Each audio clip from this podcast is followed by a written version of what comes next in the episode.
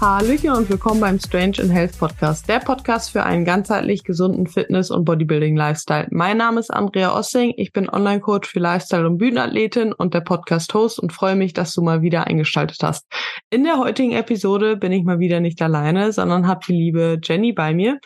Jenny sitzt gerade in Spanien und macht ihren Master in Medizin und vor allem auch hormonelle Gesundheit für Frauen, wenn es äh, so richtig ist. Sie nickt, ja. Genau. Und hat sich entsprechend auch sehr im Coaching darauf spezialisiert, Frauen rund um das Thema ja, Periodenprobleme in Bezug auf auf Krafttraining zu unterstützen. Ich habe mir gedacht, ich lade Jenny heute mal ein, weil ich natürlich auch viele Zuhörerinnen habe, viele Klientinnen habe, selbst natürlich auch eine Frau bin und man sich da einfach mal ein bisschen austauschen kann. Ich, wir haben, oder ich habe ein paar Fragen auch von euch gesammelt, die wir zum Ende hin vielleicht einfach nochmal ja, durchgehen. Vielleicht haben wir bis dahin auch schon über einiges gesprochen.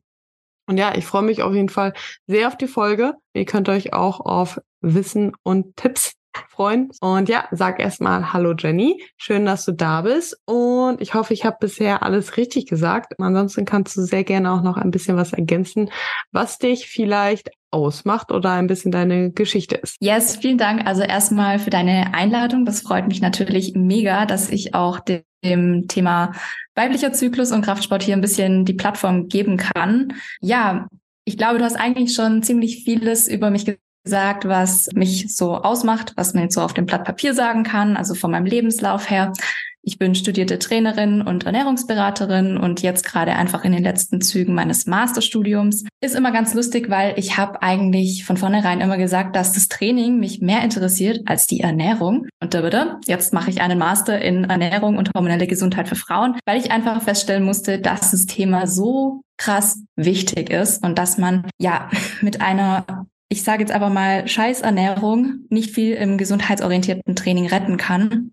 Und dass die zwei Themen einfach Hand in Hand gehen. Und gerade auch, wenn es um die Gesundheit der Frau geht, ist es ein sehr, sehr wichtiger Faktor oder ich sage jetzt einfach mal ein sehr, sehr wichtiger Marker, der beeinflussen kann, ob der Zyklus gut funktioniert, ob er so funktioniert, wie er soll, oder ob er, ja, ich sage jetzt einfach mal geschädigt ist, ob die Periode ausfällt, ob andere Krankheiten entstehen. Da kann man echt ganz viel über die Ernährung machen. Also das sehe ich auch immer wieder, dass es halt, also so ein großer entscheidender Punkt, wo man so viel drüber machen kann, gerade bei Frauen, die halt irgendwie mit Zyklusstörungen kommen. Aber bevor wir über Zyklusstörungen sprechen, vielleicht magst du einmal kurz erklären, wie der weibliche Zyklus funktioniert, weil auch das muss ich immer wieder feststellen wissen sehr viele nicht und können mir auch nie sagen, wann ihre erste oder wann ihre letzte Periode beispielsweise war oder wissen halt nicht mehr, was Zyklustag 1 ist oder ähnliches. Und ja, um da alle auf den gleichen Stand mal einmal am Anfang der Folge zu bringen, vielleicht magst du da einmal ein bisschen Theorieunterricht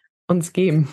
Voll gern. Also ich glaube, bevor ich überhaupt mal drüber spreche, wie der Zyklus funktioniert, würde ich mal ganz vorne anfangen und erstmal klarstellen, dass der Zyklus nicht in dem reproduktiven Trakt stattfindet, sondern vom Gehirn gesteuert wird. Das Ganze findet auf der Hypophysen-Hypothalamus-Achse statt. Das heißt, das Gehirn sendet die Signale nach unten. Das ist sozusagen ein, ja, ich sag mal, Rückkopplungsmechanismus. Das heißt, wenn einmal ein Signal ausgestoßen wurde, dann geht es nicht mehr zurück. Das heißt, der Zyklus reguliert sich eigentlich selbst und das Ganze geht vom Gehirn aus über die Genadotrophine, die LH und FSH stimulieren und die sorgen dann dafür, dass das Ganze im reproduktiven Trakt abläuft. Das klingt jetzt super theoretisch, aber mir ist es einfach wichtig zu erklären, dass das Ganze nicht nur in der Gebärmutter und in den Eierstöcken abläuft, weil das es ist ein sehr, sehr komplexes System und dieses ähm, sehr komplexe System wird auch von anderen Systemen im Körper beeinflusst. Also Thema Schilddrüse, Thema Nebenniere, also das alles innerviert in die Zyklusgesundheit und das müssen wir auch ja beachten, wenn wir das Thema anschauen. Jetzt aber zu deiner Frage, ja, wie funktioniert der Zyklus? Wenn wir uns jetzt den Menstruationszyklus an sich mal anschauen, dann können wir sagen, okay, Tag eins des Zyklus ist der Tag der ersten Blutung. Und Leute, da kann ich schon sagen, da passieren schon die größten Fehler, weil viele Frauen können einfach nicht einschätzen, was ist der erste Tag der Blutung. Habe ich auch ganz oft in meinen eigenen Beratungen von, schon festgestellt. Die Schmierblutung ist noch nicht die Blutung. Die Blutung ist wirklich dann eine Blutung, wenn sie in gewohnter Stärke und in gewohnter Farbe auftritt. Das heißt, wenn wir quasi das erste Mal so richtig mit einem Periodenprodukt das, das Ganze auffangen, dann können wir sagen, das ist ja Tag Nummer eins. Und die Dauer ist relativ, ja, ich würde jetzt mal sagen, variabel bis zu einem gewissen Grad. Also das unterscheidet sich natürlich von Frau zu Frau, aber das sind ungefähr so drei bis fünf Tage, die wir bluten. Und ja, Während dieser Zeit fangen schon die Eibläschen an zu reifen. Und diese Eibläschen, die entwickeln sich als Follikel. Deswegen die Follikelphase, das haben bestimmt auch schon viele Personen mal gehört, deswegen fängt die Follikelphase schon mit dem ersten Tag der Blutung an. Das heißt, die Menstruation und die Follikelphase sind nicht voneinander zu trennen, sondern das sind wirklich, das ist eine Phase, das ist die Follikelphase. Und da fangen die Follikel an zu reifen. Und wenn das Ganze, ich sag mal, fertig gereift ist, also es sind oft mehrere Follikel, die anfangen zu reifen und einer im Endeffekt entwickelt sich dann zu einem richtigen ausgewachsenen Follikel und der springt dann auch während des Eisprungs. Das heißt, der Prozess von der Follikelreifung bis zum Eisprung, der wird vor allem über das ja, Östrogen induziert. Das heißt, je mehr der Follikel reift, desto mehr Östrogen wird auch produziert. Und wenn wir das auf so einer ich sage jetzt mal, hormonellen Kurve anschauen, können wir einfach sagen, okay, während der Menstruation ist das Hormonlevel noch relativ niedrig und es steigt dann an und Östrogen hat den Peak kurz vor dem Eisprung. Zum Thema Eisprung gibt es auch super viel zu sagen, weil da schleicht sich meistens schon der zweite Fehler ein. Der findet nicht immer an Tag Nummer 14 statt des Zyklus, sondern der Eisprung ist super variabel. Was meine ich damit? Es gibt verschiedene Einflussfaktoren, die den Zyklus lenken können, bestimmen können, beziehungsweise die einfach beeinflussen, wie der Zyklus abläuft. Und das ist vor allem das Stresshormon Cortisol. Und Cortisol kann dafür sorgen, dass der Eisprung sich verschiebt. Und ich kann aus Erfahrung sagen, dass bei ganz, ganz vielen Frauen der Eisprung einfach nicht an Tag Nummer 14 stattfindet, sondern teilweise auch viel, viel später. An Tag Nummer 20 zum Beispiel. Und das ist eine super, super wichtige Information, wenn wir auch später uns nochmal die, ja, ich sage jetzt mal menstruelle Gesundheit an sich anschauen. Weil da passieren auch schon ganz, ganz viele Fehler. Wir können nicht einfach per se davon ausgehen, dass wir bluten, dann in der Follikelphase sind und dann an Tag Nummer Nummer 14 das Ei springt, sondern das ist super variabel und von Frau zu Frau sehr individuell. Und durch den Eisprung entsteht quasi der Corpus luteum, das ist der Gelbkörper, der löst sich quasi aus diesem Follikel raus, beziehungsweise aus dieser ausgereiften Eiblase und der produziert dann Progesteron. Und das ist auch schon eine super, super wichtige Information, denn das bedeutet vice versa, dass wir nur dann Progesteron produzieren, wenn wir auch einen Eisprung haben. Und das ist super, super wichtig für die allgemeine Gesundheit. Progesteron übernimmt sehr, sehr wichtige Funktionen im Körper. Und wenn wir keinen Eisprung haben, wird ja dann auch kein Progesteron ausgeschüttet. Die Progesteronausschüttung, die findet ja nach dem Eisprung sozusagen statt und die Dauer dieser, ich sag mal, zweiten Zyklusphase ist nicht variabel. In einem gesunden Zyklus sind es immer so zwölf bis 14 Tage, wo wir sagen können, okay, das ist jetzt die Lutealphase ab Eisprung bis zur nächsten Blutung. Das heißt, um das Ganze, weil es jetzt vielleicht ein bisschen viel und kompliziert war, nochmal zusammenzufassen. Wir haben einmal die Follikelphase. In der Follikelphase findet schon die Menstruation statt. Die Dauer ist variabel. Dann passiert der Eisprung und nach dem Eisprung kommen wir in die Lutealphase. Und die ist in der Regel relativ fix von der Dauer. Also das sind ungefähr 12 bis 14 Tage. Das heißt, Roundabout, das ist ein Zyklus. Und sobald die Blutung wieder anfängt, dann fängt einfach ein neuer Zyklus an. Ja, sehr schön und wie ich finde auch sehr verständlich. Also, aber doch sehr verständlich. Äh, halt, ja, aber ich glaube, es ist halt auch wichtig, dass man das halt versteht, damit man auch alles im Nachgang versteht. Auch, dass du halt schon gesagt hast, okay, es fängt halt nicht, also es geht halt nicht nur darum, okay, die äh, um die einzelnen Phasen, sondern halt, dass ja Forschung geschaltet ist. Und gerade um da auch halt die Zusammenhänge zu sehen, zu halt anderen Organen, halt auch zu anderen Hormonsystemen im äh, Körper, da das Ganze zu sehen. Vielleicht, also ich glaube, Hormone ist immer auch so ein Thema, was viele auch immer viel interessiert, welches Hormon was macht. Und wir da auch übergehen können ja schon so ein bisschen zu PMS, beziehungsweise erstmal vielleicht nochmal klären, was Östrogen und Progesteron beides so im Körper mit uns machen. Also Östrogen ist vor allem dafür verantwortlich, dass ich sage jetzt mal ganz blöd, dass sich Strukturen aufbauen im Körper.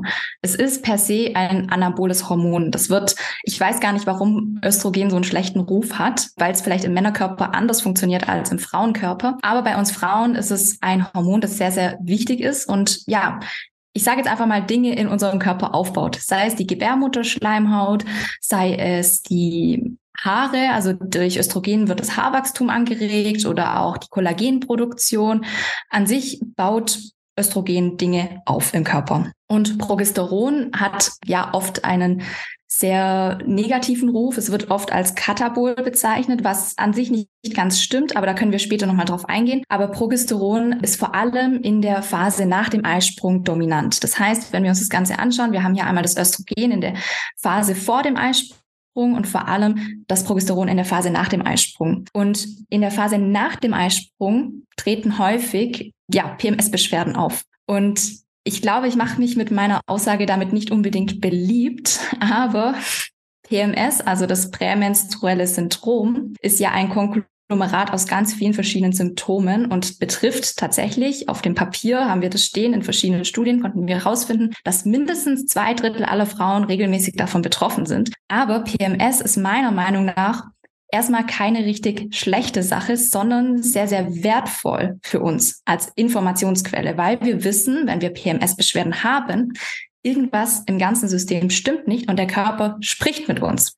Der Körper sagt mir über meine Rückenschmerzen, über meine Migräne, über meinen Blähbauch, über was es auch immer sei, hey, schau mal, hier passt irgendwas nicht. Und diese Warnzeichen, sage ich jetzt einfach mal, die dürfen wir liebevoll annehmen und um die dürfen wir uns kümmern. Wir dürfen die ja genauso ernst nehmen wie andere Krankheiten auch. Und das Problem in der heutigen Gesellschaft ist einfach leider, dass PMS dadurch, dass es schon fast zur Norm geworden ist. Also auch medial wird es oft so kommuniziert, als dass Frauen immer unter PMS leiden, ist es halt schon leider zur Norm geworden. Aber die Norm heißt noch lange nicht, dass es gesund ist. Und da müssen wir einfach ganz, ganz klar drauf schauen, dass PMS ein klares Zeichen des Körpers ist und dass wir auch in der Verantwortung sind, diese Zeichen richtig zu deuten und zu schauen, okay, wo liegt denn das Problem wirklich? Und wenn wir das Ganze aus hormoneller Perspektive betrachten, können wir nicht sagen, okay, das liegt jetzt daran, weil der Progesteronwert ist zu hoch oder der Östrogenwert zu niedrig. Hormonelle Imbalancen können für alles verantwortlich sein.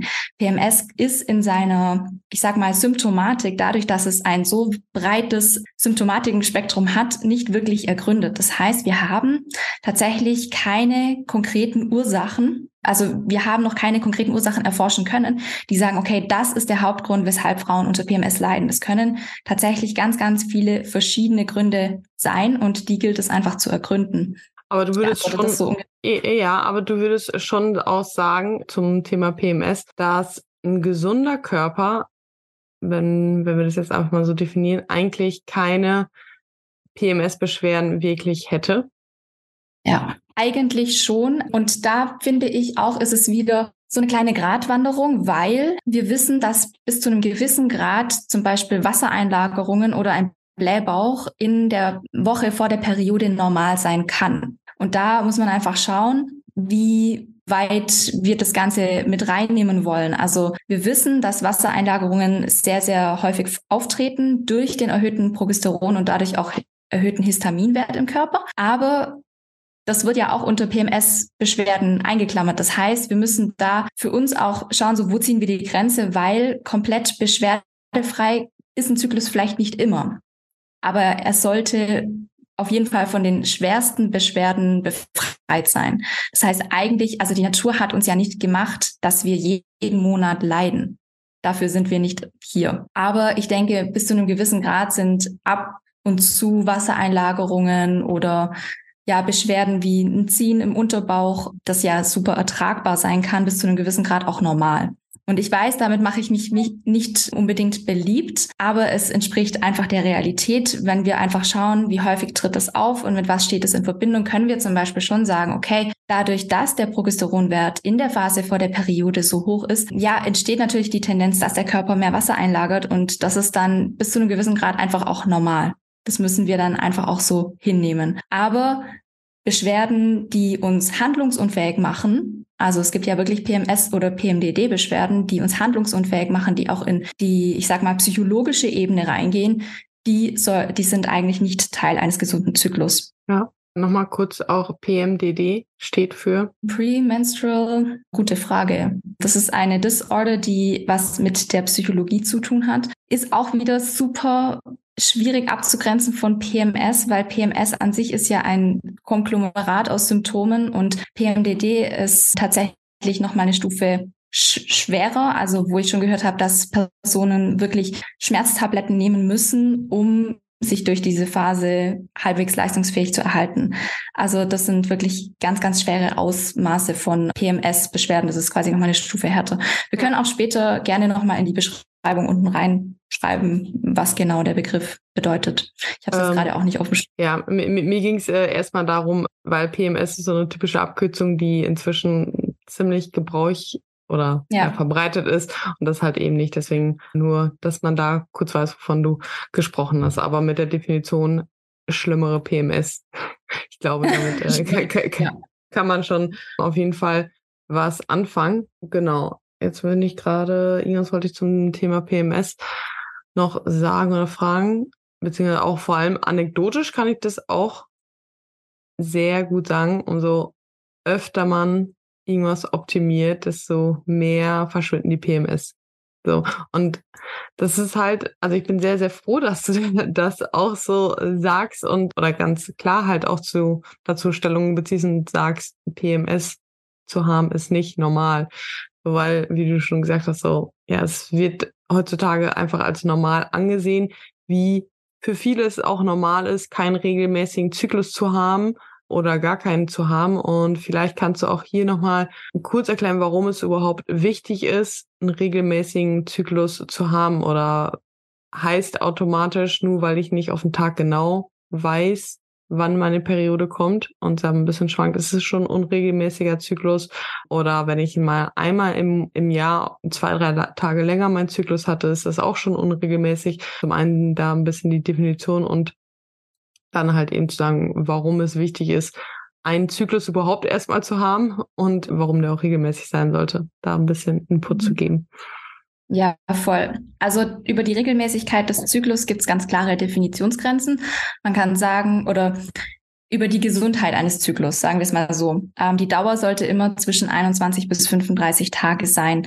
Und die Regelmäßigkeit, die kann individuell bestimmt werden. Das bedeutet, wenn ich zum Beispiel eine Person bin, die Zyklus, einen sehr, sehr kurzen Zyklus hat, also von 21 Tagen, der aber immer regelmäßig in diesem Bereich so auftritt, dann ist das für mich ein gesunder Zyklus.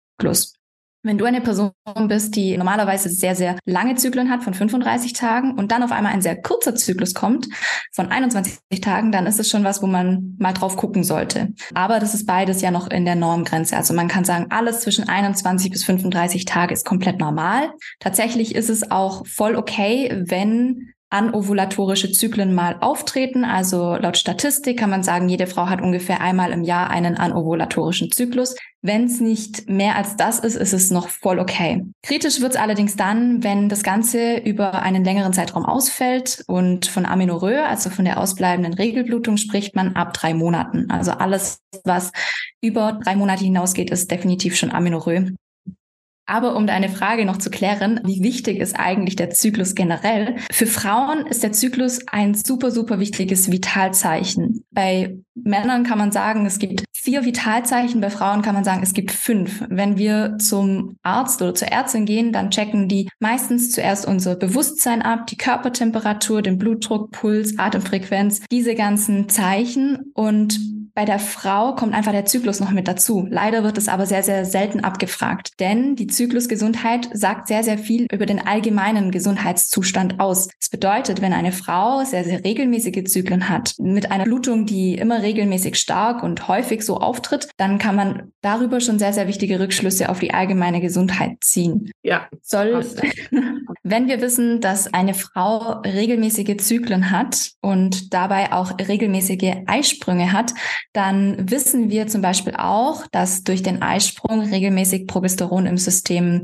produziert wird. Und das hängt tatsächlich mit einer geringeren Depressionsrate zusammen. Bedeutet vice versa, eine Frau, die unter Amenorrhoe leidet und dadurch keine Eisprünge hat, die schüttet kaum oder weniger Progesteron aus als eine Frau mit einem gesunden Zyklus. Und das Risiko dabei unter Depressionen zu erleiden ist tatsächlich viel, viel höher. Das heißt, die Zyklusgesundheit an sich, also die Länge des Zyklus kann schon einiges über unseren Gesundheitsstatus aussagen. Zum Beispiel wissen wir auch, dass verschiedene Dau also Längen der Zyklusphasen verschiedene Symptomatiken nochmal unterstreichen können, wie zum Beispiel eine verkürzte Lutealphase, also die Phase nach dem Eisprung, wenn die verkürzt ist, dann können wir auf jeden Fall sagen, dass da auch irgendwas mit dem Progesteronwert nicht stimmt. Das heißt, man kann super, super viel auch an Zykluskurven erkennen, wenn man seinen Eisprung bestimmt. Vielleicht können wir da später nochmal drauf eingehen, wie das genau funktioniert. Dann kann man daran einfach schon erkennen, ob hormonelle Imbalancen bestehen oder auch nicht. Wenn zum Beispiel eine Person sehr, sehr, sehr kurze Zyklen hat, also generell kurze Zyklen oder auch sehr, sehr kurze Follikelphasen, dann können wir sagen, okay, da stimmt vielleicht auch was mit dem Östrogen nicht. Und super unregelmäßige Zyklen, die keine also keine Regelmäßigkeit in der Dauer der Blutung, in der Länge der Zyklusphasen oder auch der der Häufigkeit der Eisprünge aufweisen. Da können wir sagen, okay, das könnte darauf hinweisen, dass die Frau vielleicht das PCOS-Syndrom hat. Das heißt, da können wir einfach schon ganz schön, ganz schön viel erkennen. Zum Beispiel kann auch das Ausbleiben der Periode zu Schilddrüsenproblemen führen oder auch andersrum. Die Störung der Nebennierenrinde beeinflusst das ganze System auch noch. Eine Störung der Hypothalamus-Hypophysen Ovarialachse kann das Ganze auch beeinflussen. Das heißt, wenn der Zyklus funktioniert, dann können wir schon mal davon ausgehen, dass relativ viel im gesamten körperlichen System schon mal gut läuft. Denn wenn etwas im körperlichen System ausfällt, dann ist es auf jeden Fall als aller allererstes der Zyklus, weil der ist nicht überlebenswichtig für uns selbst. Denn um das jetzt einfach mal ganz banal auszudrücken, wir hängen nicht davon ab, uns fortzupflanzen. Und der Zyklus ist ein, ein gesunder Zyklus ist ein Zeichen von Fortpflanzungsfähigkeit, von Fruchtbarkeit. Wenn der Zyklus ausfällt, dann hat der Körper beschlossen, wir sind jetzt einfach nicht in der Lage, uns fortzupflanzen. Wir sind nicht in der Lage, eine Schwangerschaft auszutragen.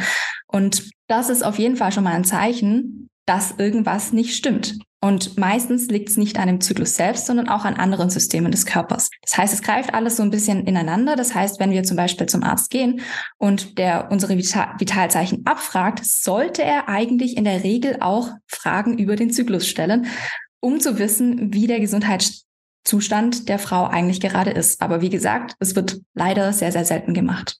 Ja, das ist schon außer beim Gynäkologen. Außer beim Gynäkologen, da wird dann aber meistens auch nur gefragt, wann war denn deine letzte Blutung? Das ist eben auch problematisch in der Hinsicht, dass viele Personen gar nicht mal wissen, ob sie einen Eisprung haben und es kann, sagen wir es mal so, es kann eine Blutung auftreten ohne Eisprung. Es kann aber kein Eisprung ohne Blutung stattfinden. Das bedeutet, wenn wir zum Beispiel unseren Zyklus nicht richtig tracken und nicht wissen, wie wir unseren Eisprung bestimmen, dann wissen wir eigentlich gar nicht, ob der Zyklus komplett gesund ist, weil das Hauptevent, um das sich alles im Zyklus dreht, ist eigentlich der Eisprung und es ist nicht die Menstruation. Weil die Menstruation ist quasi nur das Ausscheiden von der aufgebauten Gebärmutterschleimhaut.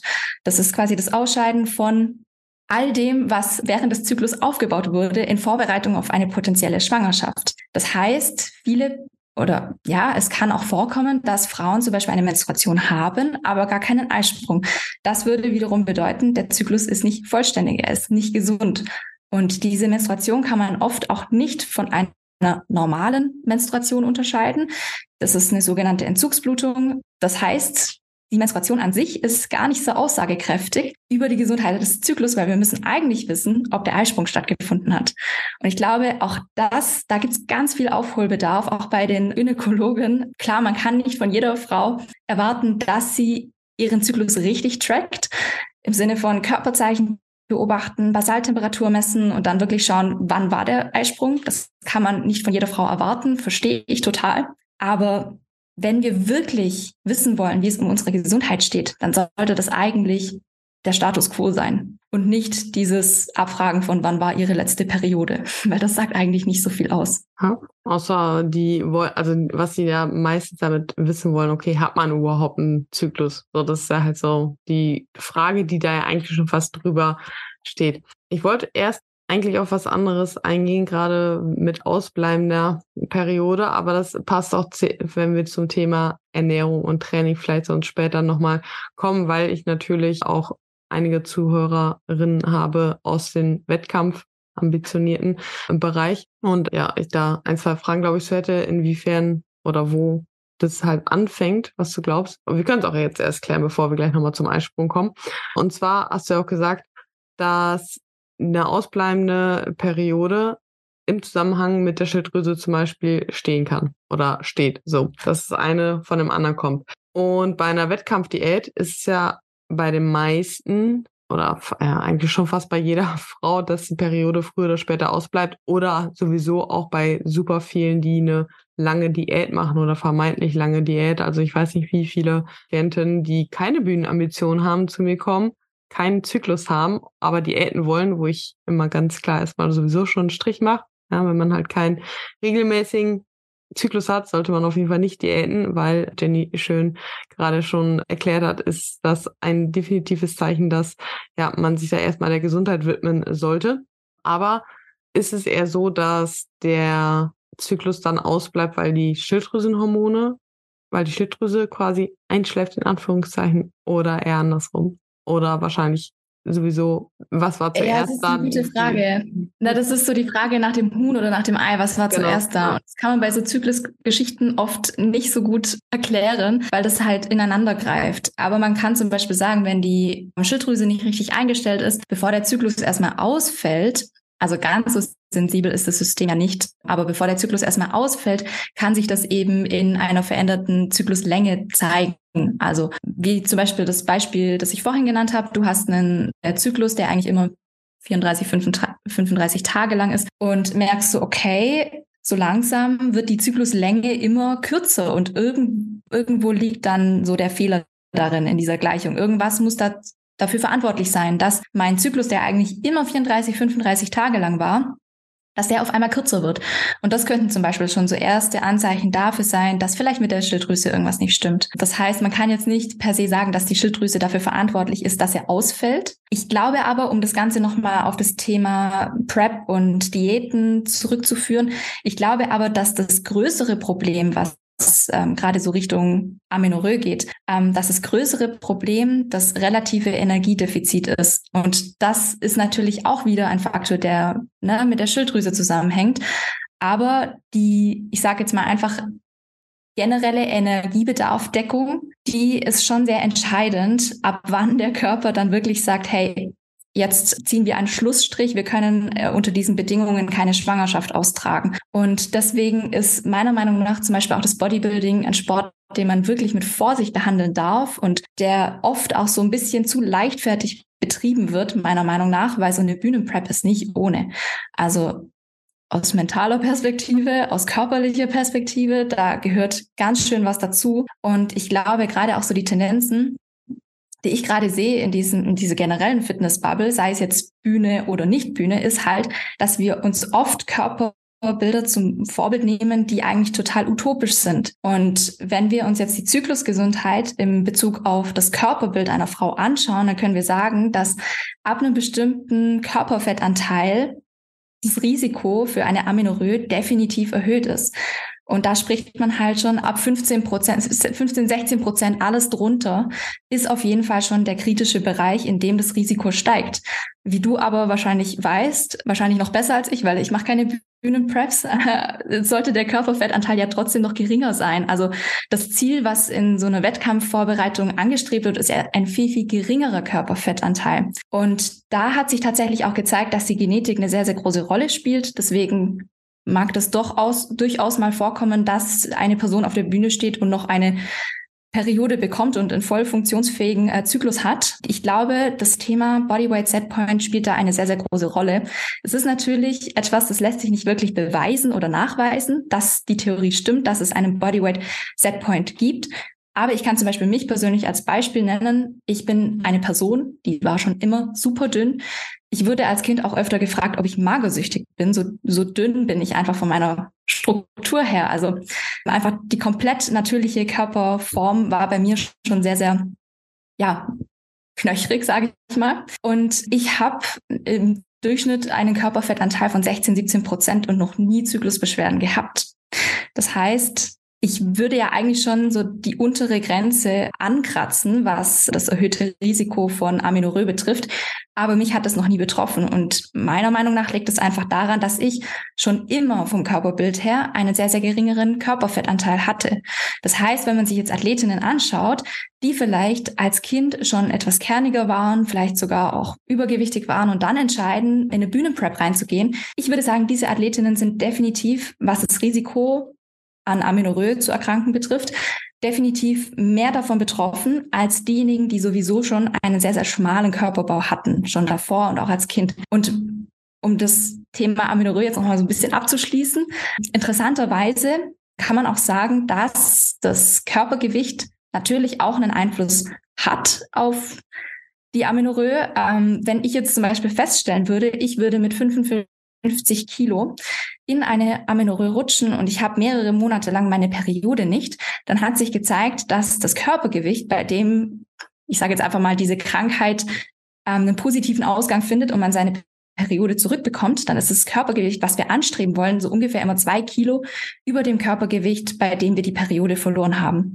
Also das ist vielleicht auch ja eine sehr interessante Information für alle, die eine Bühnenprep machen, die einfach schon wissen, okay, ich bereite mich jetzt auf eine Ästhetik vor, die ich erstens so nicht halten kann. Also das ist dieser eine Zeitpunkt, der zählt auf der Bühne und das ist eine Form, die ich auch nicht als gesund einstufen sollte. Und wenn ich schon in diesem Prozess merke, okay, ab diesem Körpergewicht ist meine Periode ausgeblieben, dann weiß ich auch, wenn es um die Recovery am Ende geht, dass ich ungefähr zwei Kilo mehr als dieses Körpergewicht haben sollte, um wirklich in einen Zustand zu kommen, wo der Körper wieder, ich sag mal, ja, sich die Periode zurückholt oder wo der Körper auch wieder die Hormone dementsprechend produziert, weil im Endeffekt das müssen wir halt auch immer wieder in Betracht beziehen.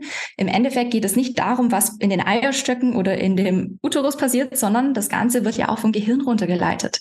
Das heißt, das Ganze findet seinen Ursprung natürlich auch in der Hypophysen, Hypothalamus, ähm, Ovarialachse. Und das vergisst man oft. Das Ganze passiert einfach nicht nur in der Gebärmutter, sondern das passiert halt auch im Gehirn. Ich glaube tatsächlich auch, also man darf natürlich auch nicht dabei vergessen, wenn man dann Post-Prep beispielsweise auch noch Muskulatur mit aufbaut, ist dann ja, das spielt ja auch nochmal wieder mit einher, dass dann vielleicht, ich sag mal, wenn ich bei 72 Kilo meine Periode verloren habe und im Idealfall aber im Nachgang noch ein bisschen Muskulatur aufbaue, dass es beim nächsten Mal vielleicht auch schon ein bisschen darüber sein kann, gegebenenfalls, oder?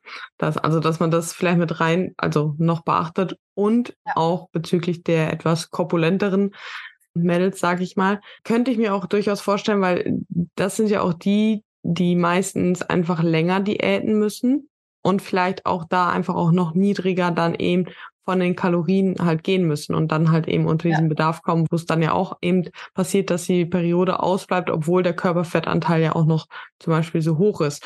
Und ich sag mal, abgesehen von der Bühne, würde man dann ja bei jedem Lifestyle-Athleten sowieso sagen, okay, wir hören jetzt mit der Diät auf, wir müssen jetzt mal schauen, dass wir von, von den Kalorien höher kommen, weil da steckt ja auch viel Hormonelles dann hinter, dass man gerade von den ja. Kalorien so niedrig ist. Ich sag mal, beim Wettkampfathleten ist es immer, ja, das, deswegen muss man sich halt vorher überlegen, da muss man halt dann nochmal wieder tiefer reingehen und dann kann es aber halt auch sein, dass der Körperfettanteil einfach noch relativ hoch ist und man aber trotzdem reingehen muss, weil an dieser Stelle kann ich das von mir nämlich gerade sagen. Mein Körperfettanteil ist gar nicht mal so niedrig gerade. Und ich weiß auch, dass er während der Prep auf jeden Fall niedriger war als jetzt. Ich aber trotzdem tatsächlich meine Periode schon wieder verloren habe, seitdem wir die Kalorienreduktion vorgenommen haben. Und das finde ich halt auch sehr erstaunlich und halt, also das ist halt nochmal so ein, auch das Beispiel halt einfach dafür, weswegen ich halt auch immer wieder sage, so, okay, nehmt euch kein Beispiel an mir, ich bin halt aber auch Bühnenathletin, so an meinen Klienten zum Beispiel. So. Ja und nein, weil im Endeffekt machst du Leistungssport und Extremsport und das ist was, das würde ich auch an dieser Stelle voll gern nochmal betonen. Ich will damit nicht sagen, dass das Bodybuilding an sich der schlimmste Sport ist, was die Hormone betrifft, weil das findest du in allen Sportarten. Das findest ja, du genau. im Leichtathletik. Das findest du überall. Und deswegen, das, das einzige Problem am Bodybuilding ist halt, dass du gezielt diese Modifikationen, sage ich mal, an deinem Lifestyle, in deiner Ernährung und an deinem Training machst, das eigentlich darauf hinausläuft, in einem Energiedefizit die bestmögliche Form ähm, zu erreichen. Und ich glaube, ich habe es vorhin schon angesprochen, dieses relative Energiedefizit, das ähm, Red S genannt, das ist ein Syndrom, das beschreibt es eigentlich ganz gut, dass Red S, das entsprung, es ist sagt man da, es entsprang dem Female Athlete Triad. Ich weiß nicht, ob du davon schon mal gehört hast. Also man hat vor Jahren mal festgestellt, dass bei Frauen, die eben unter Amenorrhoe leiden, eine Kombination aus drei Faktoren dafür verantwortlich sind, dass das Problem sich so ein bisschen von alleine weiterträgt. Und zwar einmal die Essstörung, die Amenorrhoe selbst und die, Osteoporose. Also das, die drei Faktoren stehen so ein bisschen in Wechselwirkung. Das heißt, die Essstörung, die muss nicht unbedingt bewusst sein. Das kann auch eine unbewusste Essstörung sein oder einfach eine Bühnenprep, was halt in einem sehr, sehr krassen Kaloriendefizit ist. Und das wiederum beeinflusst auch das Osteoporose-Risiko. Und wenn dann zum Beispiel die Amenorrhoe noch auftritt, dann haben wir halt diese Triade, die ja einfach, was die Gesundheit betrifft, ein bisschen schwierig ist, weil man kann, also das beeinflusst sich einfach gegenseitig. Aber später hat man auch festgestellt, dass aus diesem Female Athlete Triad, dass es nicht nur Frauen betrifft, sondern dass es auch Männer betrifft. Und deswegen hat man es Red S genannt und hat dann auch festgestellt, dass es noch mehr Symptomatiken gibt, die unter einem relativen Energiedefizit quasi auftreten. Also auf verschiedensten Ebenen. Das, das ist bei Männern dann halt nicht der Menstruationszyklus, sondern das sind einfach andere Probleme, die dann auftreten. Aber ich glaube, das sind alles Probleme, die relativ bekannt sind, wenn es um eine Bühnenprep geht. Also das ist natürlich, ich glaube, den meisten AthletInnen klar, dass sie sich da in Bereichen bewegen, die einfach nicht mehr so gesundheitsoptimal sind. Und ein Sportprof von mir hat mal gesagt, und das fand ich sehr, sehr treffend, Leistungssport ist im besten Fall Gesundheit, gesundheitsneutral aber niemals gesundheitsfördernd oder optimal. Und das müssen wir einfach berücksichtigen. AthletInnen arbeiten einfach sehr, sehr intensiv mit ihrem Körper. Es kann im Bodybuilding einfach die Physik sein. Das ist in anderen Sportarten die sportliche Performance und zwei Einflussfaktoren, die das Ganze einfach, ja, ich sag mal so ein bisschen schwierig machen, sind einfach die Energiezufuhr und das äh, häufige Training und dadurch entsteht einfach das Defizit in der Regeneration. Weil man kann per se nicht sagen, dass man zu viel trainiert. Aber vice versa sage ich immer ganz gerne, man regeneriert einfach zu wenig. Ja. Und in so einer Bühnenprep bleibt meistens nicht genügend, oder kannst du vielleicht besser aus Erfahrung Erfahrung sprechen, aber bleibt meistens nicht genügend Raum, um sich vollständig zu regenerieren, weil die Regeneration, die geht halt auch in den Keller, wenn wir nicht genügend Energie zuführen. Also das ist so ein bisschen ein Teufelskreis, in dem man sich dann so bewegt. Ja, genau. Und das halt auch dann über einen längeren Zeitraum auch noch so. Ja. Das ist ja dann auch noch vorbei. Auch, ich sag mal, in eine Bikini-Athletin vielleicht kürzer die Wettkampfvorbereitung hat, aber das dann auch so ist. Aber ja, vielleicht nochmal zurück zum Eisprung auch, damit wir das später nicht äh, vergessen.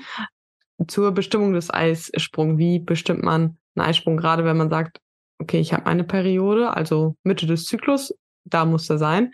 Ist ja halt so das Klassische, dass dann einfach gesagt wird. Ja, also wenn wir jetzt mal von dem Szenario ausgehen, dass du hier einen Zyklus hast, also du hast hier auf dem Papier so stehen, okay, ich habe einen Zyklus, der hat 20 Tage gedauert und ich gehe jetzt einfach mal davon aus, da war ein Eisprung, das war eine gesunde Menstruation, dann kann man sagen, von dem letzten Zyklustag kann man so 12 bis 14 Tage abrechnen, weil die Lutealphase, so wie ich es am Anfang schon beschrieben habe, die ist in ihrer Dauer immer fix. Das heißt, man kann es quasi in Retrospektive bestimmen. Wenn wir jetzt aber ganz genau vorgehen wollen, und das würde ich tatsächlich jeder Person empfehlen, die sich wirklich ganz tief mit ihrer Gesundheit auseinandersetzen möchte, dann sollten wir das Ganze tun, indem wir unsere Basaltemperatur messen und verschiedene Körperzeichen beobachten. Also was bedeutet das Ganze? Basaltemperatur ist der niedrigste Temperaturwert, der sozusagen auftritt, wenn der Körper in Ruhe liegt.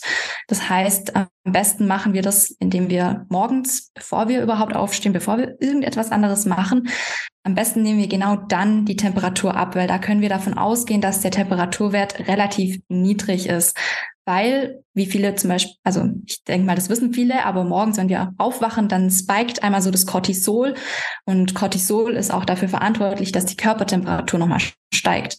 Deswegen steigt auch die Körpertemperatur durch den Sport oder andersrum, der Sport ist dafür verantwortlich, dass dann das Cortisol steigt und deswegen steigt die Temperatur. Und was wir wollen, um den Eisprung zu bestimmen, ist so der niedrigste Temperaturwert. Da gibt's mittlerweile ganz interessante Tools. Ich zum Beispiel benutze den Trackle, das ist so ein Thermometer, das ist ungefähr so groß wie ein Tampon, das kann man sich nachts vaginal einführen und der übernimmt das Temperaturmessen dann für mich. Das bedeutet, ich habe eine noch zuverlässigere Temperatur. Weil klar, wenn wir mal nicht so gut schlafen oder keine Ahnung, irgendwelche Störfaktoren auftreten, kann es auch sein, dass die Temperatur gestört ist, wenn wir uns jetzt einfach ein normales Thermometer in den Mund stecken und morgens einfach so die Temperatur abnehmen. Und der Tracker hat zum Beispiel den Vorteil, dass er das über Nacht macht und wirklich dir sehr, sehr zuverlässige Werte ähm, liefern kann. Und das können wir dann im Endeffekt auswerten. Das heißt, wir beobachten noch ein Körperzeichen dazu. Das ist bei den meisten Frauen der Zervixschleim. Man kann auch die Gebärmutterposition beobachten. Die verändert sich auch während des Zyklus. Äh, bei den meisten Frauen ist es aber der Zervixschleim. Und der Zervixschleim ist abhängig von der Östrogenproduktion. Und wie ich am Anfang schon gesagt habe, ist in der ersten Zyklusphase, also alles bis zum Eisprung hin, das Östrogen relativ dominant. Also das steigt so sukzessive an und hat so den Peak vor dem Eisprung. Das heißt, dadurch verändert sich auch die Qualität des Zervixschleims. Ich glaube, das ist ähm, ein Thema, da sprechen viele nicht drüber, weil wer spricht schon gern drüber, was in der eigenen Unterhose landet und wie das aussieht. Also das ist, glaube ich, noch so ein Tabuthema. Aber das ist tatsächlich ein sehr, sehr cooler Marker, wo, wo man einfach schon erkennen kann, erstens, wie fruchtbar bin ich denn? Weil ein sehr, sehr zäher, flüssiger Zervixschleim deutet natürlich darauf hin, dass der Körper sich auch auf eine Empfängnis vorbereitet. Weil der Zervixschleim hilft sozusagen dem Sperma, ähm, weiter voranzukommen. Und so ein klumpriger Zervixschleim Schleim hilft dem Sperma nicht unbedingt. Das heißt, der Körper, der passt sich eigentlich ja schon von der Natur her so an, dass um den Eisprung her alle Bedingungen perfekt sind, damit wir eine Empfäng dass eine Empfängnis stattfindet. Und das Coole ist, dass wir an dem Zervixschleim sozusagen erkennen können, wann sich die Qualität verändert. Und dann haben wir diese zwei Faktoren, also einmal die ja, die Beobachtung des Zervixschleims und die Temperaturkurve. Und was machen wir jetzt mit der Temperaturkurve, wenn wir uns das auf einem Zyklusblatt aufschreiben? Also ich sage jetzt einfach mal jede Temperatur nacheinander, also Zyklustag 1, 2, 3, 4, 5, 6 und so weiter und so fort, eben immer in Reihe nebeneinander aufschreiben, dann werden wir sehen, dass an einem bestimmten Punkt die Temperatur sehr, sehr stark, was heißt sehr stark, aber doch großen Anstieg macht. Und da können wir dann wissen, okay, da war wahrscheinlich der Eisprung kurz davor, denn die Temperatur, die ansteigt, hängt im Zusammenhang mit dem Progesteron. Progesteron ist ein wärmeinduzierendes Hormon. Das bedeutet, es sorgt dafür, dass die Körpertemperatur stärkt, steigt. Sorry. Und obwohl das nur 0,5 Grad sind, sind es sehr, sehr zuverlässige Werte, wenn man immer die Basaltemperatur sauber abnimmt. Das heißt, man hat dann eigentlich so ein Zyklusblatt vor sich liegen und man kann daran eigentlich schon erkennen, okay, wann wird mein Eisprung ungefähr sein. Das können wir schon mal so ein bisschen abschätzen am Zervixschleim. Da können wir schon sagen, okay, jetzt verändert sich die Qualität. Und wenn man seine eigenen Patterns kennt, dann ja, kann man das eigentlich schon relativ gut einordnen. Und wenn wir dann sehen, okay, die Temperatur, die ist jetzt gestiegen, dann können wir in Retrospektive den Eisprung bestimmen. Das heißt, auch hier, wir können den Eisprung nicht vorhersagen, aber wir können anhand der Temperaturkurve doch erkennen, wann der Eisprung ungefähr, also nicht nur ungefähr, das kann man relativ zuverlässig bestimmen, wann der Eisprung denn dann stattgefunden hat.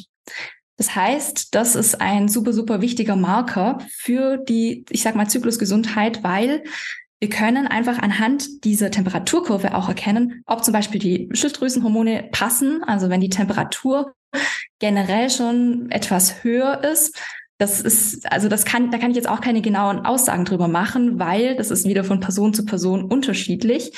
Aber man sagt tendenziell bei einer sehr, sehr hohen Basaltemperatur kann es auch sein, dass irgendwas mit der Schilddrüse nicht stimmt. Also da sieht man schon wieder, was man alles über seinen Gesundheitszustand erfahren kann, wenn man sich wirklich mal die Körperzeichen genauer anschaut. Und das ist voll interessant, denn viele Frauen, die wissen das gar nicht. Und wenn ich denen dann erzähle, ja, dann mess doch mal deine Temperatur, schau dir mal dein Zervixschleim an, dann sind die so, hä, wie, was?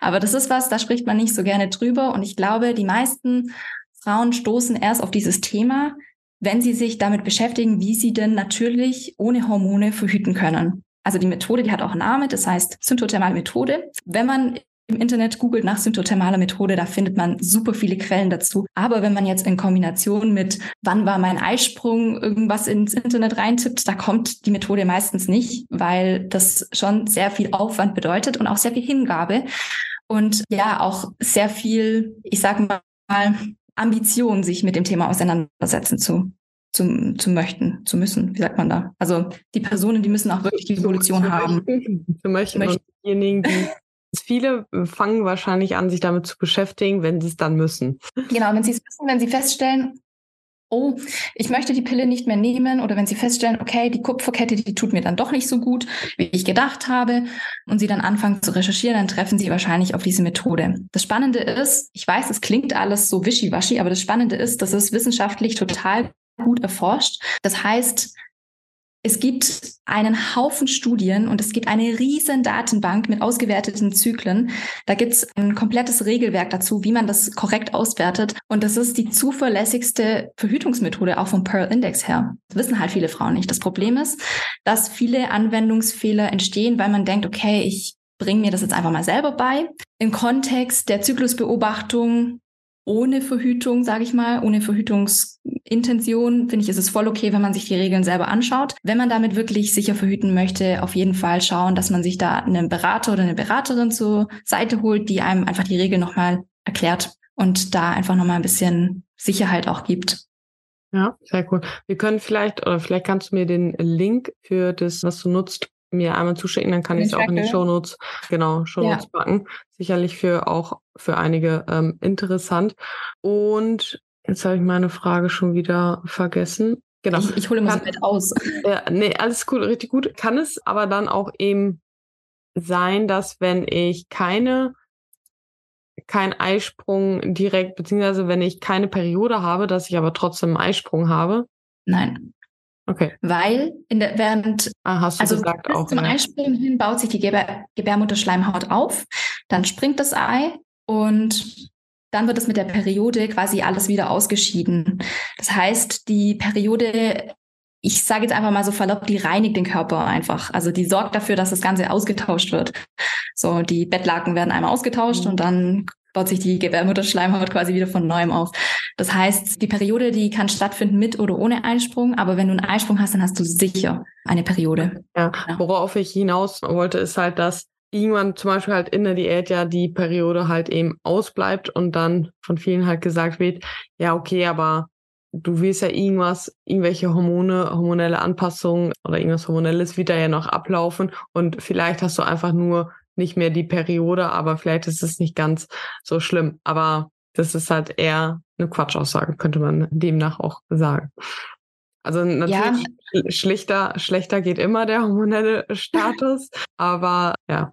Ja, also tatsächlich konnte man bei Frauen, die seit langer Zeit unter Amenorrhoe leiden, auch hormonelle Schwankungen feststellen. Also man konnte tatsächlich in dem gleichen Taktgeber, wie eigentlich dann so der Zyklus gewesen wäre, feststellen, dass er so ein kleines, so ich will jetzt nicht sagen eine Spitze an Progesteron, aber so eine kleine Erhöhung von von dem Progesteron stattfindet, wo dann eigentlich so der Eisprung wäre. Aber das reicht natürlich nicht. Das heißt, wenn die Periode ausfällt, und da betone ich jetzt auch ganz gerne nochmal, einmal ist nicht schlimm. Ab zwei, dreimal müssen wir wirklich gucken, was ist da los.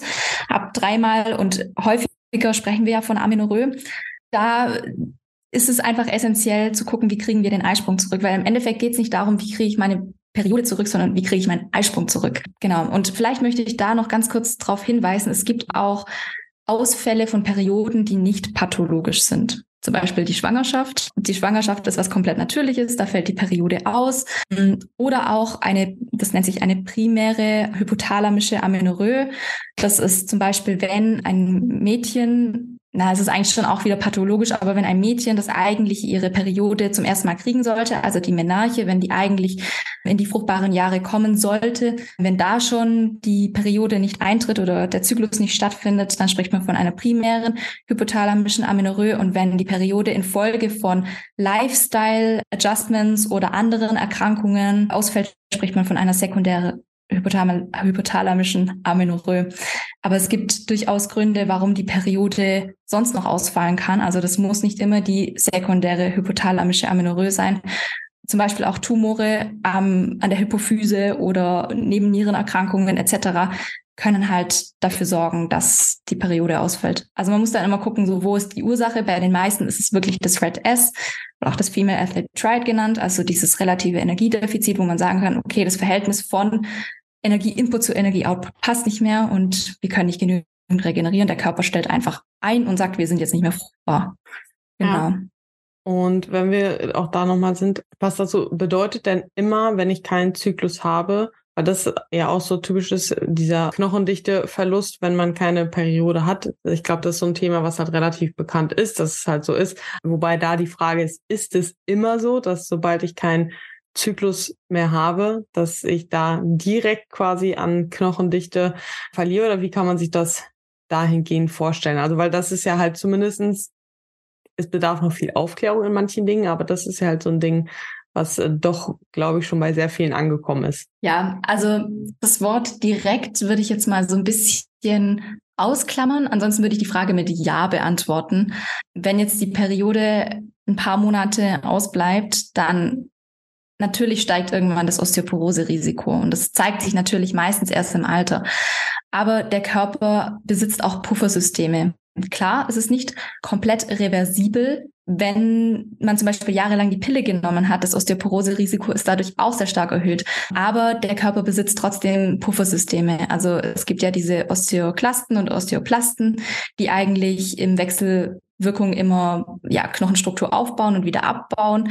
Und wenn halt über einen längeren Zeitraum die Osteoklastenaktivität höher ist als die Osteoplastenaktivität, also die Osteoklasten, die bauen das ab, dann ist natürlich blöd. Dann haben wir auf jeden Fall ein Problem mit der Knochendichte und äh, man muss das Ganze, glaube ich, einfach längerfristig sehen, weil die meisten Probleme treten tatsächlich nicht sofort auf, sondern dann, wenn die Frauen halt in die Menopause kommen. Da treten die meisten Probleme auf. Und viele haben leider diesen Weitblick noch nicht, dass sie irgendwann in die Menopause kommen werden und möchten dann vielleicht auch jetzt nicht unbedingt die Anpassungen machen oder sehen es vielleicht auch als Erleichterung, dass der Zyklus mal endlich weg ist. Und ich denke, da muss einfach noch ein bisschen Aufklärung stattfinden, weil es ist auf jeden Fall ein Warnzeichen, wenn der Zyklus nicht mehr da ist. Und das ist ein Thema, das man auf jeden Fall anschauen sollte. Und man sollte da auf jeden Fall gucken, warum ist das so und wie können wir das beheben, damit wir einfach dieses Osteoporose-Risiko weitgehend vermeiden. Klar, Osteoporose wird nicht nur durch ähm, Aminorö getriggert, sage ich jetzt einfach mal. Da gibt es noch ganz viele Risikofaktoren. Also das Alter natürlich, das sowieso, aber auch zum Beispiel Rauchen, körperliche Inaktivität. Da muss ich sagen, haben wir KraftsportlerInnen so einen kleinen Vorteil, weil dadurch, dass wir unsere Gelenkstrukturen, aber auch die Knochen ständig mit Dreh, Druck, Torsionsbelastungen whatsoever belasten, sind wir da in einer relativ guten Zone unterwegs, sage ich mal. Da gibt es ja wirklich Sportarten, die einfach nicht so eine starke Belastung auf die Knochenstruktur haben. Und das ist eigentlich das, was wir wollen. Ja, also Ausdauersport ist da tatsächlich nicht so sinnvoll. Wir, wir wollen wirklich Kraftsport machen, um unsere Knochendichte zu stärken. Alkoholkonsum ist auch ein Risikofaktor. Und aber auch, was über die Ernährung jetzt wieder geht, Kalzium- und Vitamin D-Mangel. Und das finde ich ist auch ganz interessant. Ich kenne, glaube ich, niemand, der einen Kalziummangel hat. Also sind wir mal ganz ehrlich. Kalzium kriegt man relativ gut über die Ernährung. Und ich persönlich bin auch vegetarisch unterwegs. Für mich ist es natürlich ein Thema, wo kriege ich mein Kalzium her? Aber wenn ich mir jetzt meine Packung Sojamilch mal anschaue und ich sehe, was in dieser Sojamilch an Kalzium drin ist im Vergleich zu einer Kuhmilch, muss ich sagen, There's no difference. Also das ist so nicht das Problem. Und ich glaube, man hat halt in den, korrigiere mich, wenn ich falsch bin, aber so in den 70er, 80er Jahren war das, glaube ich, so ein Trend. Da hat man immer gesagt, okay, willst du starke Knochen, dann musst du Kalzium zu dir nehmen. Aber das ist, also ich, ich weiß nicht, ich kenne das noch so aus der Kindheit, wo es dann hieß, ja, trink ein Glas Milch, das ist äh, super mhm. wichtig für die Knochen. Oder meine Oma hat das, glaube ich, immer gesagt. Aber ich glaube, mittlerweile sind wir so weit, dass wir wissen, dass es nicht unbedingt das Problem behebt, sondern dass es in bis zu einem gewissen Grad das Problem auch noch verschlimmern kann, weil der Körper, ich drücke das jetzt mal ganz banal aus, der Körper denkt, wenn wir super viel Kalzium aufnehmen, oh, da kommt ja jeden Tag was rein, ja, dann schwemmen wir doch alles aus den Knochen raus, was wir schon gespeichert haben, weil wir kriegen ja die ganze Zeit so viel Kalzium. Das heißt, durch eine übermäßige Kalziumzufuhr können wir das Problem sogar noch verschlimmern. Das heißt, eigentlich wollen wir im optimalen Bereich sein. Und wenn wir uns da jetzt die Empfehlungen von der DGE anschauen, ich denke, DGE ist immer so ein bisschen Pi mal Daumen, man kann da gerne noch mal ein bisschen drüber sein. Aber bei der DGE heißt es einfach so ungefähr 1000 Milligramm Kalzium pro Tag. Was aber viel, viel wichtiger ist, und das ist halt ein Punkt, den berücksichtigen viele Menschen nicht, wenn es um das Thema Osteoporose und Knochengesundheit geht, ist tatsächlich das Vitamin D. Und ich glaube, das ist am Anfang ja schon angeteasert. Ich wohne in Spanien. Ich wohne in dem sonnigsten, also ist kein Spaß, ich wohne in dem sonnigsten Eck in Spanien. Also wir haben wirklich laut Statistik die meisten Sonnentage. Und trotzdem haben wir laut Statistik in Spanien einen hochgradigen Vitamin D-Mangel. So, wie passt das zusammen? Eigentlich ja nicht. Und das liegt einfach daran, dass Menschen, ich bin jetzt kein Gegner von Sonnencreme, aber dass Menschen mittlerweile viel zu vorsichtig sind, was das Thema Sonne angeht, sich gar nicht mehr trauen, rauszugehen. Und eigentlich sollten wir täglich raus an die Sonne gehen. Und selbst dann habe ich aus Erfahrung schon oft gesehen, dass das nicht ausreicht. Also wenn sogar laut Statistik SpanierInnen, und wir hatten da eine sehr, sehr schöne Grafik mit ganz vielen verschiedenen Nährstoffen als Übersicht mal und im Hinblick darauf, dass sogar dass Vitamin D in Spanien ein ja, Nährstoff ist, der hochgradig bei den Menschen im Mangel ist, müssen wir uns wirklich überlegen, ob wir das Ganze halt supplementieren. Und das wird halt oft in Bezug auf die Knochengesundheit vergessen. Da heißt es immer Calcium hier, Calcium da. Aber keiner schaut sich so wirklich das Vitamin D an. Und das ist tatsächlich auch einer der Nährstoffe. Ich muss dazu sagen, ich bin keine Ärztin, aber das ist jetzt meine persönliche Empfehlung. Das Vitamin D ist tatsächlich einer der Nährstoffe, das, da würde ich sagen, das könnte jeder supplementieren. Also da hat einfach jeder einen Bedarf. Und selbst wenn kein Bedarf da ist, schadet eine höhere Supplementation in den meisten Fällen nicht. Ja, ja. genau. So viel dazu. Ja, sehr schön. Ja, dann haben wir Thema Osteoporose auch mal einmal kurz mit drin, aber ja, gerade weil man es halt immer wieder hört im Zusammenhang mit Diäten. Also das ist ja dieses klassische, was man einfach nur hört. Okay, wenn du diätest, solltest du Krafttraining machen wegen deinem Osteoporose-Risiko. So. Ja, vielleicht können wir tatsächlich, ich glaube, äh, vielleicht fällt mir gleich nochmal wieder ein, aber passend dazu übergehen, vielleicht tatsächlich auch zum Training. Ich glaube, hier ist die größte Frage für die meisten, ob man das Training an den Zyklus anpassen sollte oder welchen Einfluss vor allem auch das äh, der Zyklus auf den Training hat und auch vielleicht umgekehrt, welchen Einfluss das Krafttraining auf die Hormonproduktion hat, weil das auch nämlich eine Frage war. Was gerade dazu? Ja, okay, also das ist natürlich ein super kontroverses Thema und ich glaube auch in letzter Zeit medial sehr stark diskutiert, weil es viele Aussagen gibt, die ja dafür einstehen, dass wir zyklusbasiert trainieren sollen, dass wir unseren Zyklus, also unser Training komplett an den Zyklus anpassen sollen. Aber wichtig ist an dieser Stelle einfach zu betonen, all diese Aussagen, die wir zum Beispiel in Blogartikeln sehen oder auf Instagram teilweise auch, die beruhen auf anekdotischer Evidenz. Das heißt, wenn wir das Ganze aus wissenschaftlicher Perspektive anschauen, und ich weiß, dafür mache ich mich nicht unbedingt beliebt, weil viele Frauen wollen natürlich hören, so sollst du trainieren in deiner Follikelphase, so sollst du trainieren in deiner Lutealphase. Aber wenn wir das Ganze aus wissenschaftlicher Sicht aufrollen, können wir sagen, es gibt keinen Zusammenhang zwischen dem Training und dem Zyklus. Also, dass der Zyklus das Training beeinflusst, ist uns irgendwie schon allen klar. Aber wenn wir anschauen, wie die Trainingsperformance dadurch beeinflusst wird, können wir weniger sagen, dass es der Zyklus ist, sondern es sind andere Faktoren, die das Ganze beeinflussen und die hängen vielleicht auch mit dem Zyklus zusammen. Aber man kann pauschal nicht sagen, ja gut, du hast jetzt deine Periode, also ist dein Training scheiße. Das stimmt nicht. Denn auf dem Papier konnten wir in vielerlei Studien mittlerweile schon nachweisen, dass die Trainingsperformance in jeder Zyklusphase sehr, sehr, sehr, sehr gut sein kann. Und da müssen wir vielleicht auch unterscheiden, was ist denn Training an sich und was ist Performance. Weil Performance ist ein einmaliges Event. Das ist vielleicht so ein bisschen was wie ein Wettkampf oder so. Den können, also die Performance, die können wir immer abrufen. Und das Training ist ja etwas, das sich über einen längeren Zeitraum erstreckt. Und da können wir aus anekdotischer Evidenz schon sagen, okay, wir, wir Frauen, wir spüren auf jeden Fall etwas. Und meistens ziehen wir dann Rückschlüsse über den Zyklus. Ich glaube, bei den meisten ist es so, dass vor allem in der zweiten Zyklusphase, also gerade ja, dann, wenn das Progesteron steigt und wenn vielleicht auch die meisten PMS-Beschwerden erleiden, dass da so die Trainingsleistung so ein bisschen in den Keller geht. Und viele sagen dann halt, ja, okay, das sind meine Hormone.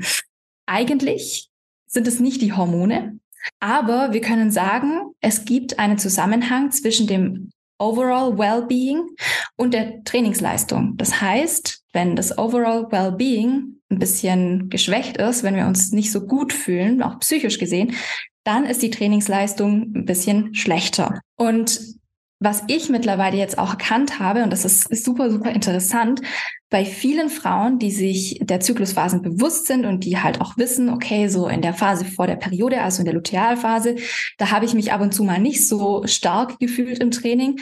Ähm, bei vielen Frauen äh, passiert so eine ganz interessante Grundhaltung dem Training gegenüber, dass sie schon ins Training reingehen und sagen, hey, aber also jetzt, ne, meine Periode ist nächste Woche, das wird nichts, das kann nichts werden heute. Also ich, die haben schon so eine negative Grundeinstellung. Und das ist voll spannend, wie viel dieser mentale Aspekt da ausmacht. Und damit möchte ich jetzt nicht Einzelerfahrungen diskreditieren, die sagen, hey, aber mir ging's wirklich nicht gut, weil auch hier müssen wir wieder unterscheiden. Hat die Frau zum Beispiel einen gesunden, normalen, PMS-freien Zyklus oder hat die Frau PMS. Natürlich hat das PMS einen Einfluss auf die, auf die Trainingsleistung. Ja, natürlich sorgen Rückenschmerzen dafür, dass wir im Kreuzheben uns total blöd fühlen, dass, dass wir es gar nicht da spüren, wo wir es spüren wollen. Oder natürlich sorgt ein Blähbauch dafür, dass wir beim Hüftheben das Gefühl haben, hey, die Stange, die liegt einfach auf Stellen, wo es wo es uns nicht so gut tut, natürlich hat das einen Einfluss. Aber per se kann man nicht sagen, dass ein gesunder Zyklus das Ganze beeinflusst. Eigentlich sind die zwei Dinge getrennt voneinander, aber wir wissen, dass das Wellbeing und die Trainingsperformance einen Zusammenhang haben. Und da können wir auf jeden Fall sagen, bei vielen Frauen ist es tatsächlich so gegen Ende hin von der ähm, Lutealphase. Geschuldet ist das Ganze auch dem, dass der Östrogenspiegel gegen Ende des Zyklus wieder so ein bisschen runtergeht. Und wir wissen, dass Östrogen und Serotonin auch in Zusammenhang stehen. Das heißt, wenn wir das Ganze jetzt mal so ein bisschen übertragen auf Motivation und generelle Stimmung, können wir sagen, okay, wenn der Östrogenspiegel runtergeht, geht auch der, äh, der Serotoninspiegel so ein bisschen runter. Dann haben wir vielleicht auch schon so eine etwas lethargerische Stimmung in der späten Lutealphase und das wirkt sich vielleicht auch wieder auf das Training aus. Und das ist vielleicht auch so ein Faktor, der dazu führt, dass wir uns einfach nicht so cool im Training fühlen. Ich bin eine Trainerin, die sich sehr stark dafür einsetzt, dass wir den Zyklus berücksichtigen, weil ich finde, es ist ein sehr, sehr cooles Framework. Aber mehr als ein Framework ist es eigentlich auch nicht, weil der Zyklus kann super individuell sein. Manche Personen fühlen sich während des Eisprungs super leistungsfähig. Manche Personen fühlen sich gegen Ende des Zyklus super leistungsfähig oder auch andersrum. Also das ist eine sehr individuelle Geschichte. Und deswegen finde ich, sollte man pauschal nicht sagen, so wie es halt oft anekdotisch in den Medien auch verbreitet wird, in der Follikelphase und während des Eisprungs bist du am stärksten und alles danach ist sozusagen für die Katz. Das finde ich ist einfach per se falsch, weil jede Frau das auch sehr individuell erleben kann. Und ich finde, was viel, viel wichtiger ist für eine gute Trainingsperformance sind einfach die Rahmenbedingungen. Ja, hast du gut geschlafen? Hast du dich gut ernährt? Hast du deinen Pre-Workout genommen? Hast du vielleicht den ganzen Tag nur Kaffee getrunken und bist eigentlich schon auf 180? Also das sind alles so Faktoren, die natürlich die Trainingsleistung beeinflussen. Und ich denke, wenn wir das Ganze auch in Kombination mit dem Zyklus sehen, können wir vielleicht sehen, okay, in der Lutealphase sind wir sensibler für, ich sage jetzt mal, Einflussfaktoren, die sowieso das Training schon ein bisschen schwächen. Also gerade so was das Thema Schlaf betrifft. Wenn wir in der Lutealphase nicht so gut schlafen, ich habe das Gefühl, es potenziert sich dann vielleicht noch ein bisschen durch die hormonelle Lage. Oder dass wir unser Pre-Workout nicht gegessen haben. Das schlägt sich ja auch aufs Training um. Und das subjektive Empfinden ist halt intensiver vielleicht in dieser Phase. Aber wir können nicht sagen, dass der Zyklus schuld ist, dass unser Training nicht so gut läuft. Denn es spielen sehr, sehr viele Faktoren rein, ob ein Training gut läuft und oder ob ein Training nicht gut läuft. Deswegen äh, versuche ich Frauen auch immer dazu ermutigen, ähm, den eigenen Zyklus zu, zu dokumentieren einfach auch mal zu schauen, so, hey, wo sind denn meine sensiblen Tage? Weil wenn wir davon ausgehen, eine Frau hat einen sehr regelmäßigen Zyklus, dann können wir diese Daten alle sammeln und wir können mit diesen Daten auch Rückschlüsse ziehen. Zum Beispiel, wenn ich in meiner Lutealphase nicht ausreichend gefrühstückt habe und morgens ins Training gehe, dann empfinde ich das Training als schlechter. Das heißt, ich muss in der Lutealphase gut frühstücken, sonst läuft mein Training nicht. Das sind alles Daten, die wir sammeln können. Und das ist einfach von Frau zu Frau unterschiedlich. Deswegen würde ich nicht per se sagen, dass wir starke Tage oder schlechte Tage haben oder dass wir auf jeden Fall zyklusbasiert trainieren müssen. Wir müssen den Zyklus auf jeden Fall mit berücksichtigen und wir können ihn als Framework sehen. Und ich glaube, das ist so den wichtigsten Punkt, den ich auch zu diesem Thema Training und Zyklus machen möchte, weil viele ich weiß nicht, ich habe jetzt schon echt viele Missinformationen, viel Missinformationen da draußen gesehen, die einfach sagt, okay, in deiner Menstruation machst du ein bisschen Yoga, dann machst du Krafttraining in deiner Follikelphase, dann während des Eisprungs kannst du ein HIIT-Workout machen und dann darfst du nur noch Ausdauer machen. Und das ist meiner Meinung nach kompletter Quatsch. Es gibt keine Evidenz dafür.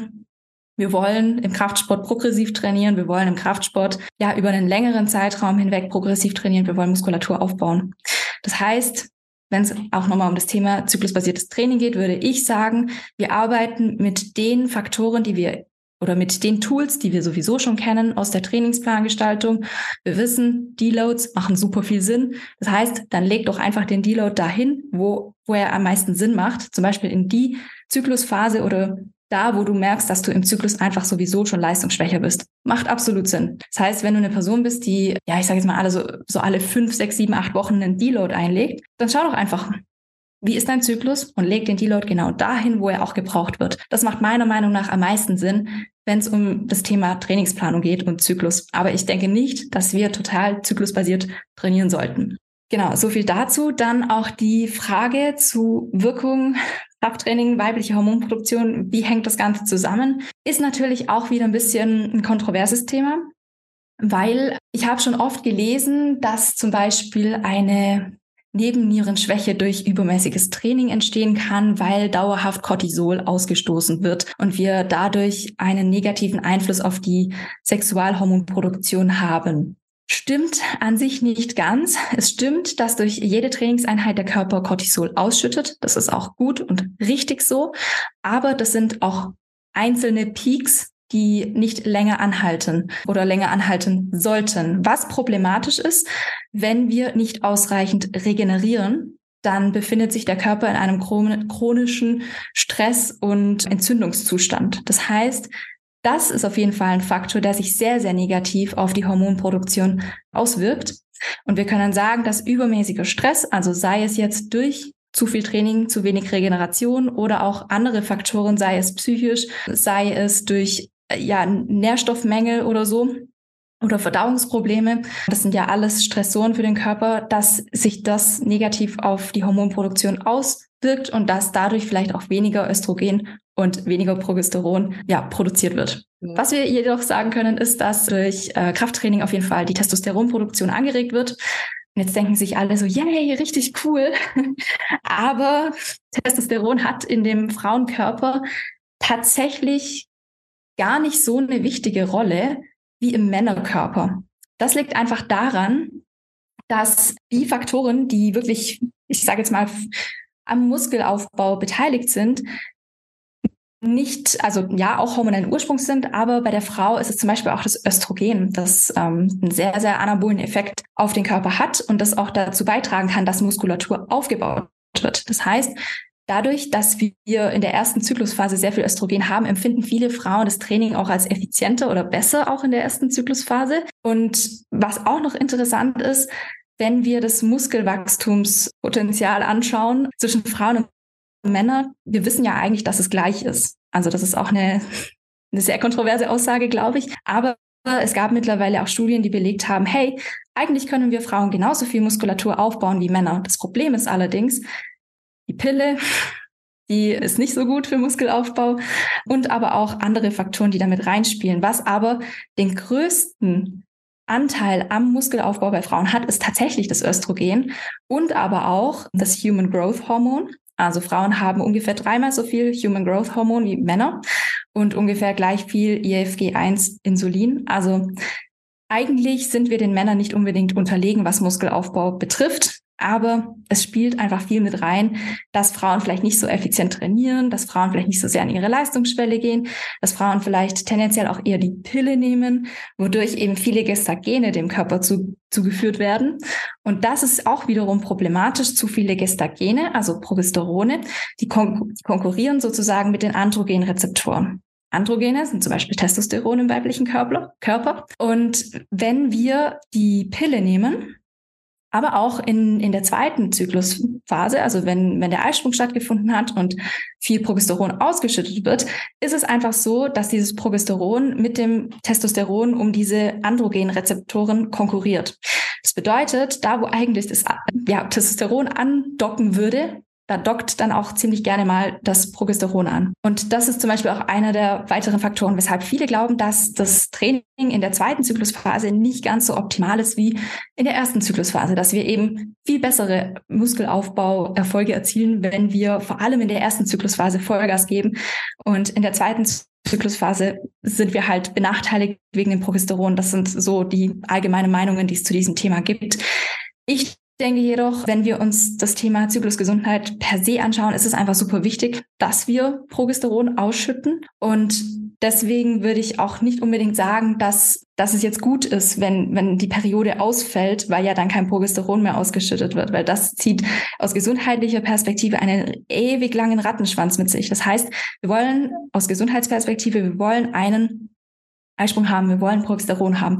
Auch wenn Progesteron oft als kataboles Hormon bezeichnet wird, auch wenn Progesteron im Frauenkörper ja vielleicht eher dazu führt, dass das Training nicht so effizient wahrgenommen wird. Auch wenn Progesteron zum Beispiel, das ist auch sehr interessant, wenn wir auf das Thema Ernährung noch eingehen, den mTOR-Signalweg, also der für die Proteinsynthese zuständig ist, tendenziell eher hemmt. Das bedeutet, Progesteron hat eigentlich eher so diesen Effekt von, okay, chill mal, wir wollen jetzt hier ein Baby, du musst keine Muskulatur aufbauen, du musst jetzt hier nicht sportlich aktiv werden. Progesteron ist auch ein sehr entspannendes Hormon. Das heißt, der Körper, der will eigentlich in dieser zweiten Zyklusphase eher eine gesunde Umgebung oder sichere Umgebung für das Baby herstellen. Und deswegen würde ich nicht unbedingt sagen, dass es gut ist, wenn zum Beispiel der Eisprung ausfällt. Es ist sehr, sehr wichtig, dass wir den Eisprung haben und wir müssen einfach schauen, wie wir mit den Zyklusphasen umgehen.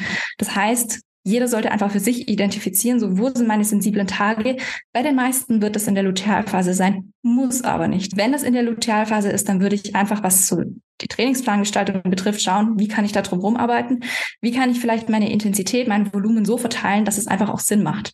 Und das ist halt auch wieder was super, ja, individuelles. Da kann man halt auch nicht so konkrete Empfehlungen geben. Ja, zumal es ja auch, gerade wenn wir mit dem Ziel Hypertrophie trainieren wollen, also ich habe keinen Klient oder vor allem auch keine Klientin, wo der Trainingsplan halt nur vier Wochen zum Beispiel geht. Also da kommt man sich sowieso früher oder später in die Quere mit dem weiblichen Zyklus und mit dem Trainingsplanzyklus. Also das kann dann, also wenn, wenn das Ziel ist, maximal auch zu hypertrophieren, kann es halt nicht funktionieren, was dann aber auch, ähm, also zwei Sachen zum einmal. Zum einen, wenn natürlich eine Klientin da ist mit starken PMS-Beschwerden oder halt auch zu dieser Frage, okay, wie wirkt sich Krafttraining vielleicht auch negativ irgendwo aus? So, wenn Krafttraining sich, weil so viel Stress ist, sich negativ auswirkt oder weil ich überlegen muss, kann ich trainieren gehen, weil ich so starke PMS-Beschwerden habe, so wer jetzt vielleicht aus den vorherigen Minuten von der Folge selbst schon jetzt heraushören kann, geht es ja da viel mehr um die Frage, naja, okay, wie kann ich mein Training an meine PMS-Beschwerden angehen, sondern lieber, okay, wo kommen meine PMS-Beschwerden her? Also das ist ja die viel ja. wichtigere Frage und sich nicht darüber den Kopf zu zerbrechen. Natürlich, wenn es dir total dreckig geht, so, dann leg einen Restday zusätzlich ein. Also so handhabe ich das. Und wenn dann beispielsweise auch der Zyklus regelmäßig ist und häufig dann am ersten Tag wirklich beschweren sind sie, dann plant man dann von vornherein da schon Restdays ein oder ähnliches. Oder ich weiß auch selbst gut, wenn ich mich jetzt aufgrund, ich habe es auch eher in der Lutealphase, dass ich merke, ich kann meine Leistung nicht so abrufen, vielleicht wie es ist, dann ist es vielleicht auch mal, dass ich sage, ja gut, es fühlt sich gerade schwerer an, ich gebe aber trotzdem Gas, aber ich nehme auch in Kauf, dass ich jetzt vielleicht kein, keine zweieinhalb Kilo nochmal wieder irgendwo drauf packe. Und auf der anderen Seite kann man natürlich dann aber auch den positiven mentalen Fokus in der ersten Phase mitnehmen, wo man weiß, okay, ich fühle mich gut, jetzt kann ich nochmal mehr Gas geben. Und dann gleicht sich das ja schon wieder mehr oder weniger selbst aus. Und ich finde auch gut, dass du gesagt hast, ja, wenn man sich selbst da reflektiert und vielleicht dann sagt, ich weiß, da und da sind meine Schwächen, kann ich nach einer Lösung suchen und nicht zu sagen, okay, da sind meine Schwächen, also gehe ich jetzt in der Zeit gar nicht trainieren oder ja, weil das halt dann auch nicht zielführend ist und sich dann eher ja nach Ausreden, man sich schön Ausreden gesucht hat. Ja, voll. Ich höre leider sehr, sehr oft, ja, dass Personen zum Beispiel mit PMS-Beschwerden einen Trainingsplan gerne hätten, der funktioniert. Und ich höre dann aber sehr oft raus, ja, ich will mein Training ja irgendwie trotzdem machen, aber ich habe die Beschwerden und ich sage dann immer, ja, was ist das Problem? Nicht das Training, sondern die Beschwerden ist das Problem. Also das willst du als erstes angehen. Eigentlich willst du schauen, wie kriegst du deine Zyklusbeschwerden los? Und eigentlich ist dann eher immer zweitrangig, wie, wie trainierst du, weil es gibt es gibt keinen Trainingsplan, der dir Zyklusbeschwerden abnimmt. Es gibt keinen Trainingsplan, der eine Östrogendominanz oder Progesteronmangel behebt. Das, das sind alles Faktoren, also das macht man nicht übers Training. Wir können nur schauen, wenn wir Beschwerden haben oder wenn wir wissen, wir haben sensible Tage im Zyklus. Wir können nur schauen, wie planen wir das Training smart drumherum. Wie planen wir es so, dass es, ich sage jetzt mal aus trainingswissenschaftlicher Sicht einfach noch Sinn macht, dass wir progressiv trainieren, aber dass es uns vielleicht aus mentaler Perspektive einfach auch gut geht während dem Training. Also dass, wenn wir da schon sowieso wissen, okay, Ende Lutealphase, da geht immer alles in Keller mental gesehen. Und ich weiß aber, ich habe jeden zweiten Menstruationszyklus zum Beispiel immer in der Lutealphase einen kleinen Deload dann hilft mir persönlich das einfach mega viel, weil ich weiß so, okay, diesen Zyklus beißt du durch, nächsten Zyklus hast du dein Deload. Und da wird es dann auch besser sein im Training. Und ich denke, da muss man einfach so mit den Gegebenheiten arbeiten. Weil im Endeffekt Du kannst dein Training auch nicht komplett über den Zyklus steuern, weil du weißt einfach nicht, wann dein Eisprung stattfinden wird. Im Endeffekt kannst du nur autoregulativ handeln. Du kannst aber nie im Voraus handeln. Du kannst nie sagen, ich habe jetzt hier einen Zyklus und der hat, sagen wir mal, 25 Zyklustage oder 28 und wir machen an Tag eins dieses Training, an Tag zwei dieses, dann haben wir Pause, an Tag, Tag drei kommt dieses Training und dann an Tag 14, wo ja dann der Eisprung sein sollte, machen wir dieses Training. Das macht keinen Sinn, weil wir wissen nicht, ob der Eisprung an Tag 14 sein wird. Ja, und das ist halt und das ist halt meiner Meinung Genau, und das ist aber meiner Meinung nach auch gerade so das Problem in dieser ganzen Debatte um das zyklusbasierte Training, dass einfach viele nicht verstehen, wie man Trainingswissenschaft und Zyklusbewusstsein oder Zykluswissen zusammenbringt. Weil du kannst dein Training nicht im Voraus auf deinen Zyklus planen. Das geht nicht, weil dann hast du nicht verstanden, wie der Zyklus funktioniert. Ja, absolut. Sehr schön. Ja, ich glaube, das ist so ein Thema Training. Also viel mehr kann man halt auch einfach nicht dazu sagen. Ich glaube, es denken immer alle viele, dass eine Wissenschaft für sich ist, aber eigentlich gar nicht. So, ich glaube, da gibt es zum Thema Ernährung vielleicht auch nochmal mehr zu sagen, vor allem wenn man hier auch ja PMS irgendwo mit einbringt und dann halt natürlich auch Periodenverlust. Ja, ich glaube, die einfachste Frage ist erstmal oder die allgemeinste Frage, wie sieht eine gute Ernährung für einen gesunden, regelmäßigen Zyklus aus? Da würde ich dir eine Gegenfrage stellen. Wie sieht eine Ernährung für Muskelaufbau aus? Im Kalorien-Surplus. Wir wollen nicht ins Defizit. Das ist eigentlich so der beste Indikator für eine, ich sage jetzt mal ganz verlopp, hormonfreundliche Ernährung wenn wir schon mal im Überschuss sind. Und das muss ja nicht viel sein. Und das ist schon mal einer der wichtigsten Faktoren.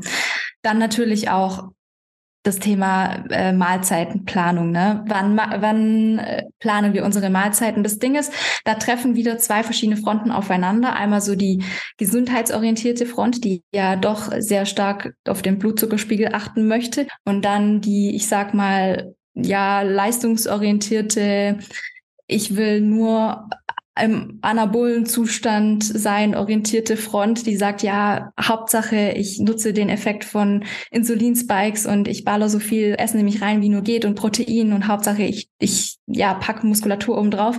Das sind so vielleicht ein bisschen zwei Fronten, die aufeinandertreffen, weil was ich halt im Bodybuilding schon auch oft gesehen habe, sind so Mahlzeitenfrequenzen von, also nicht Frequenzen, aber äh, Mahlzeitenhäufigkeiten von fünf, sechs Mahlzeiten pro Tag, was da ja komplett normal ist, weil du willst ja eigentlich saubere Protein-Feedings machen, du willst einen anabolen Stimulus im Körper herbeiführen, damit Muskulatur aufgebaut wird. Das Problem aus, ich sag mal, zyklusgesundheitlicher Perspektive ist halt, dass mit jeder Mahlzeit ja auch das Insulin gespiked wird und man hat tatsächlich feststellen können, dass ein sehr, sehr regulierter Blutzuckerspiegel und, jetzt sage ich es auch, dass ein ordentliches Fastenfenster helfen kann, den Zyklus zu regulieren. Und damit meine ich jetzt nicht 16 zu 8 Fasten, aber eher tendenziell eine geringere Mahlzeitenfrequenz, sagen wir mal ein Frühstück, ein Mittagessen und ein Abendessen und dann vielleicht nicht so viele Snacks dazwischen. Und ich denke, da treffen immer so zwei Fronten aufeinander.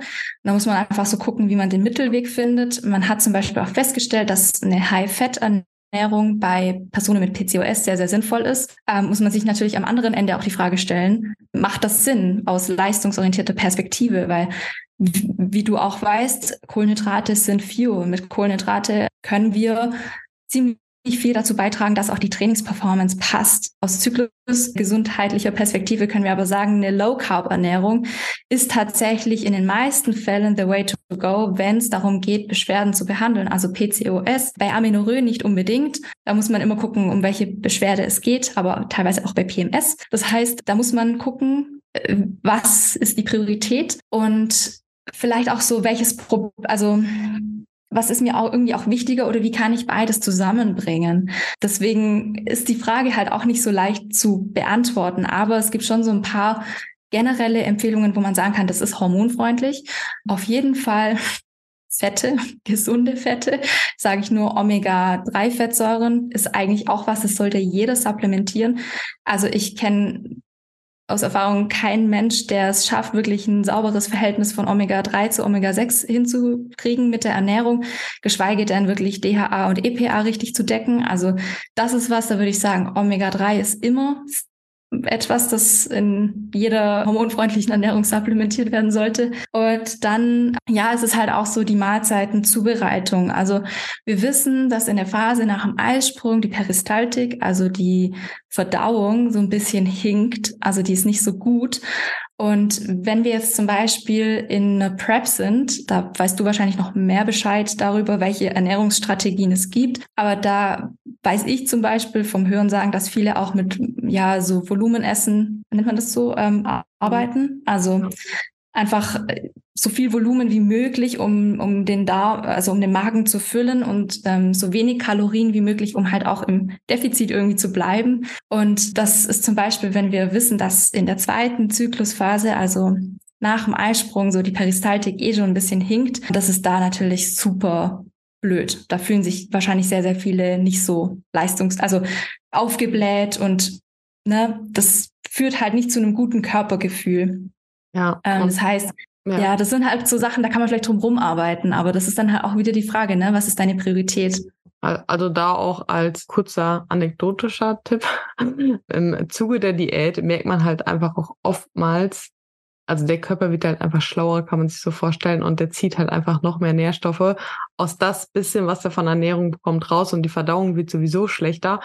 Und wenn man dann halt entsprechend die Ernährung halt genau so macht, also das machen ja viele dann noch Flohsamen und dieses und jenes. Ja. Und man tut sich ja halt selbst einfach gar keinen Gefallen damit, weil es halt einfach immer nur schlechter wird und das Wohlbefinden darunter dann einfach viel mehr leidet. So das, ja. Ansonsten, also das wollte ich noch kurz dazu ergänzen. Aber ich glaube auch, dass das Thema Ernährung einfach insgesamt wirklich sehr, sehr schwierig und komplex ist, gerade aus den verschiedenen Perspektiven, so wie du gesagt hast, okay, was ist jetzt vielleicht das höhere Ziel, die höhere Priorität. Und dann ist es aber auch bei dem einen funktioniert das vielleicht aber auch gut und bei dem anderen nicht. Beispielsweise eine Mahlzeitenfrequenz von drei zu haben, ja, kann bei dem einen vielleicht helfen, auf hormoneller Ebene eigentlich, dass es vielleicht besser ist. Der nächste hat aber dadurch viel, viel, viel mehr Heißhunger zwischendurch ja. und landet dann in irgendeinem Wünschanfall oder ähnliches, was dann auf der anderen Seite hormonell auch wieder eigentlich eher scheiße ist. Also das ja, ist ja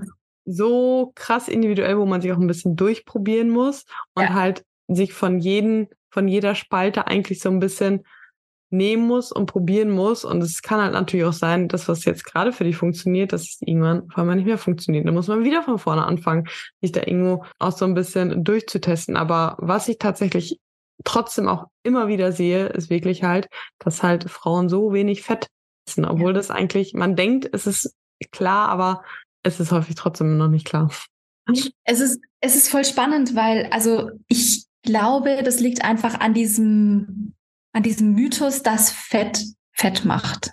Ich glaube, das ist doch noch bei vielen irgendwie so im Kopf drin. Mm. Ähm, oder Kohlenhydrate nach 18 Uhr, das ist so das andere. Ja, wobei also, ich jetzt auch häufig die Erfahrung gemacht habe, dass Fette nicht konsumiert werden wollen, weil es halt in niedrigeren, also weil es halt weniger Volumen halt ist, wo wir zu dem ja. Thema halt wieder eher hinkommen und dass dann viele Angst haben, dass wenn sie mehr Fette essen, nicht satt werden. So, aber auch da steckt ja, ja schon wieder der ganz falsche Ansatz drin. So, wenn ja. ich dauerhaft Angst habe, nicht satt zu werden, so, dann bin ich halt einfach schon zu lange auf Diät. Oder bin ich ja. halt einfach schon in einer, in einem Essverhältnis drin, was vielleicht eigentlich so nicht sein sollte. Und dann hast du wahrscheinlich sowieso auch schon hormonelle Anpassungen, die und keinen regelmäßigen Zyklus und dann verlieren sich dann auch noch viele in so Negativgedanken, die aber ja auch hormonell bedingt sein können. Und das ist so eine Teufelsspirale dann nach mhm. unten. Das ist ja, weil halt alles dann zusammenhängt und ja, und dann denken die, okay, aber wenn ich dann mehr esse, dann spielt meine Verdauung zurück. Ja, aber auch das ist ja Stress, Verdauung, Schilddrü Schilddrüse. Das hängt wieder alles zusammen. Das ja. hängt alles einfach zusammen, was dann halt viele halt nicht verstehen. Und natürlich ist es dann halt super schwer manchmal zu sehen, okay, wo fange ich jetzt an, ja. wirklich da was zu ändern. Aber ich glaube, manchmal ist es halt auch nicht wichtig, an der perfekt richtigen Stelle anzufangen, sondern überhaupt anzufangen, was zu verbessern. Voll.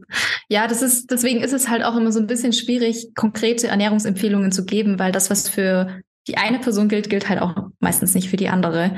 Was auch spannend ist zum Thema Fette und Sättigung. Wir wissen, dass tatsächlich Fette im weiblichen Körper zu 15 Prozent mehr sättigen als im männlichen Körper.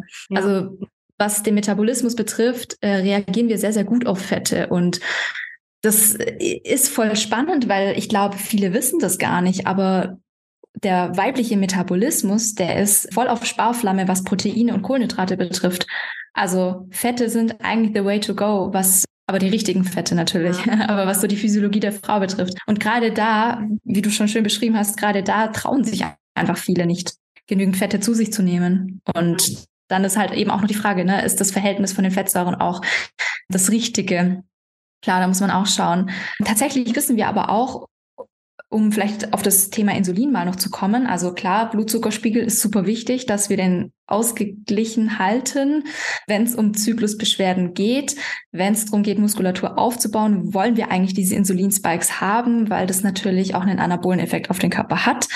Aber wir wissen, dass die Insulinsensitivität in der Follikelphase, also die Phase vorm Eisprung, tatsächlich höher ist. Äh, das heißt, wenn wir da Kohlenhydrate noch vorm Training essen, können wir die viel, viel besser benutzen als in der Lutealphase, also in der Phase nach dem Eisprung. Und das ist tatsächlich auch ein bisschen kontraintuitiv zu dem Fakt, dass wir tendenziell in der Lutealphase einen erhöhten Energiebedarf haben.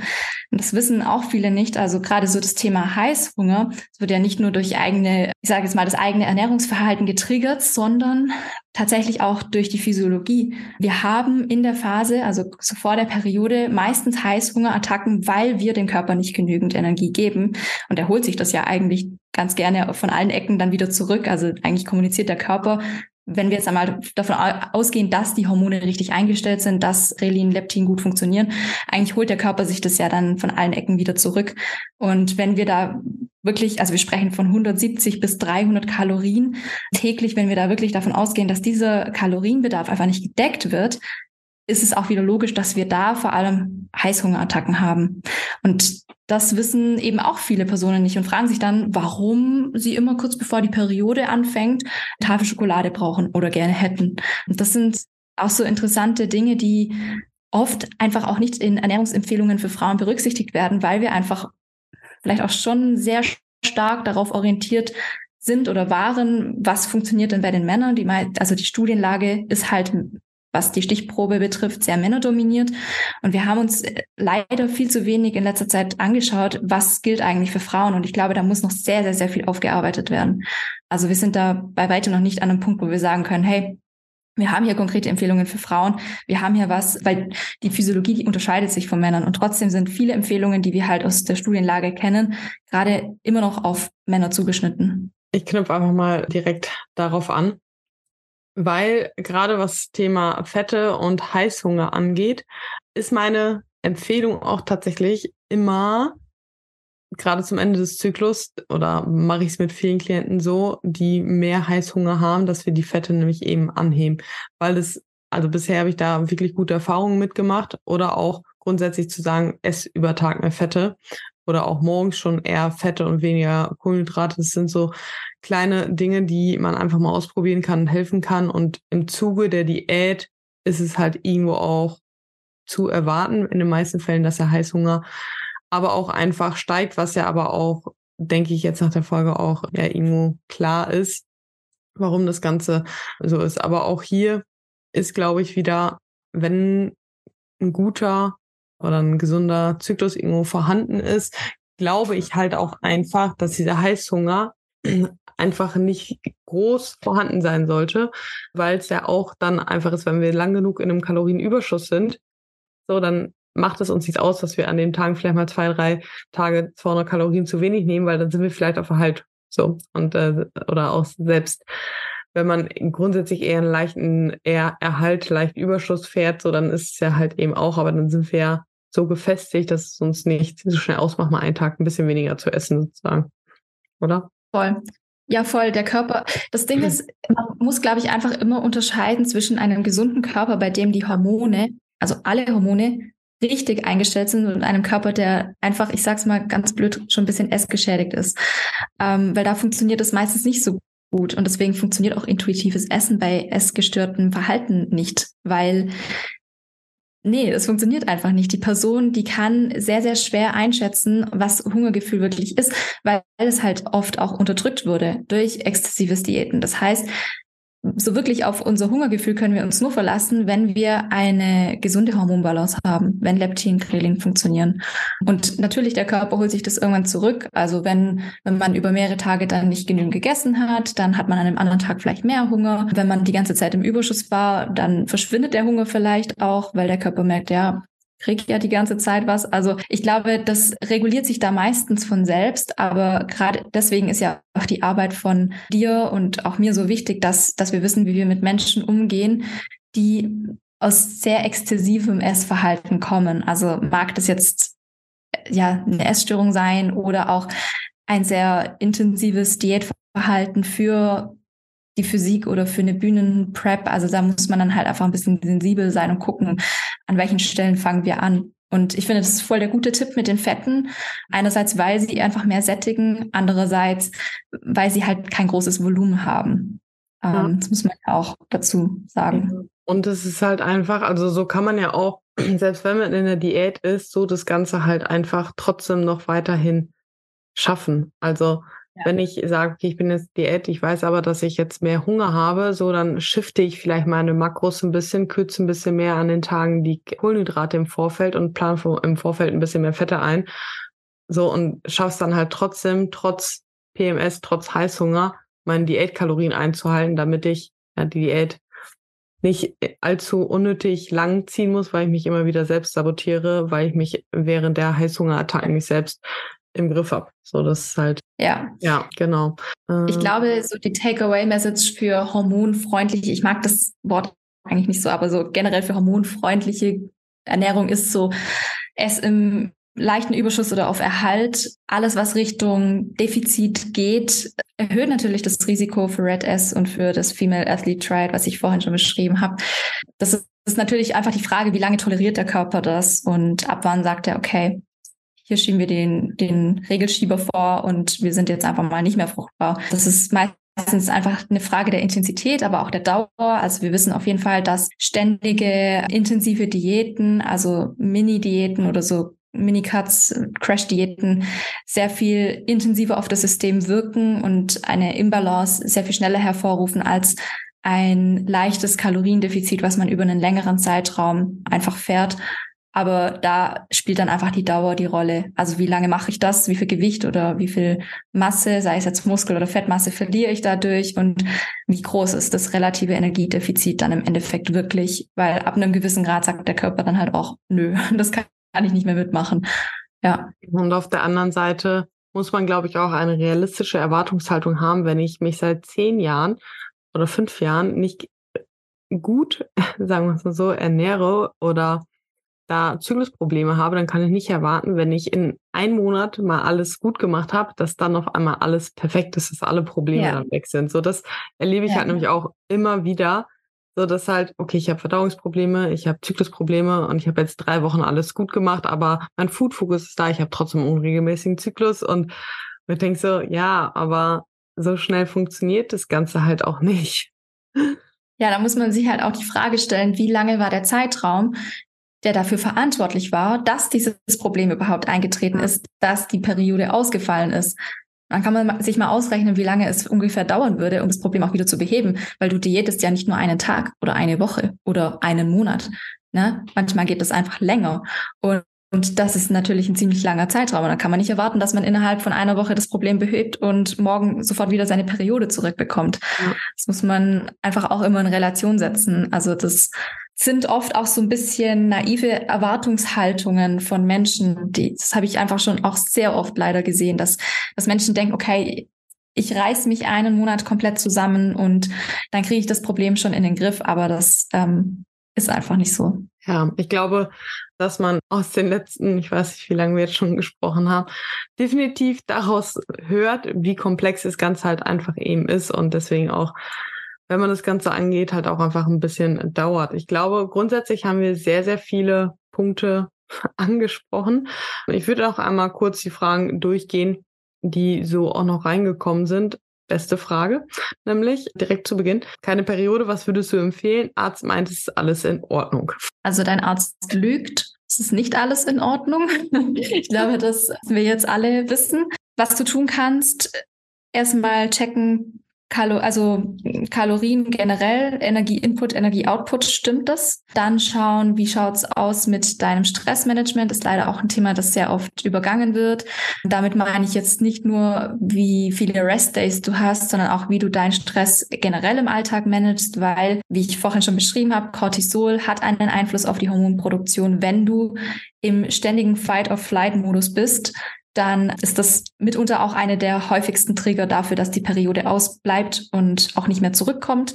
Das heißt, Nervensystemregulierung sei, sei es Yoga oder Spaziergänge, was auch immer dir hilft, äh, was auch immer dir hilft, also alles in der Richtung praktizieren, schauen, dass du deinen Schlaf reinbekommst, ähm, schauen, dass du deine Nährstoffmenge aufdeckst, schauen, dass du ja deine Verdauungsprobleme vielleicht behebst. Das war jetzt ein Thema, das wir jetzt nicht wirklich angesprochen haben, aber das Magenmikrobiom hat auch einen sehr, sehr wichtigen Einfluss auf die Hormonproduktion, beziehungsweise das steht so ein bisschen in Relation zueinander. Das heißt, ja, wenn der Verdauungstrakt geschädigt ist, dann würde ich auf jeden Fall schauen, dass du da das in den Griff bekommst, schaust, wie du ja deine Magenflora unterstützt mit Prä-, Postbiotika, wie auch immer. Ansonsten auf jeden Fall gucken im Kalorienüberschuss essen. Das ist so der heißeste Tipp, glaube ich, den ich habe.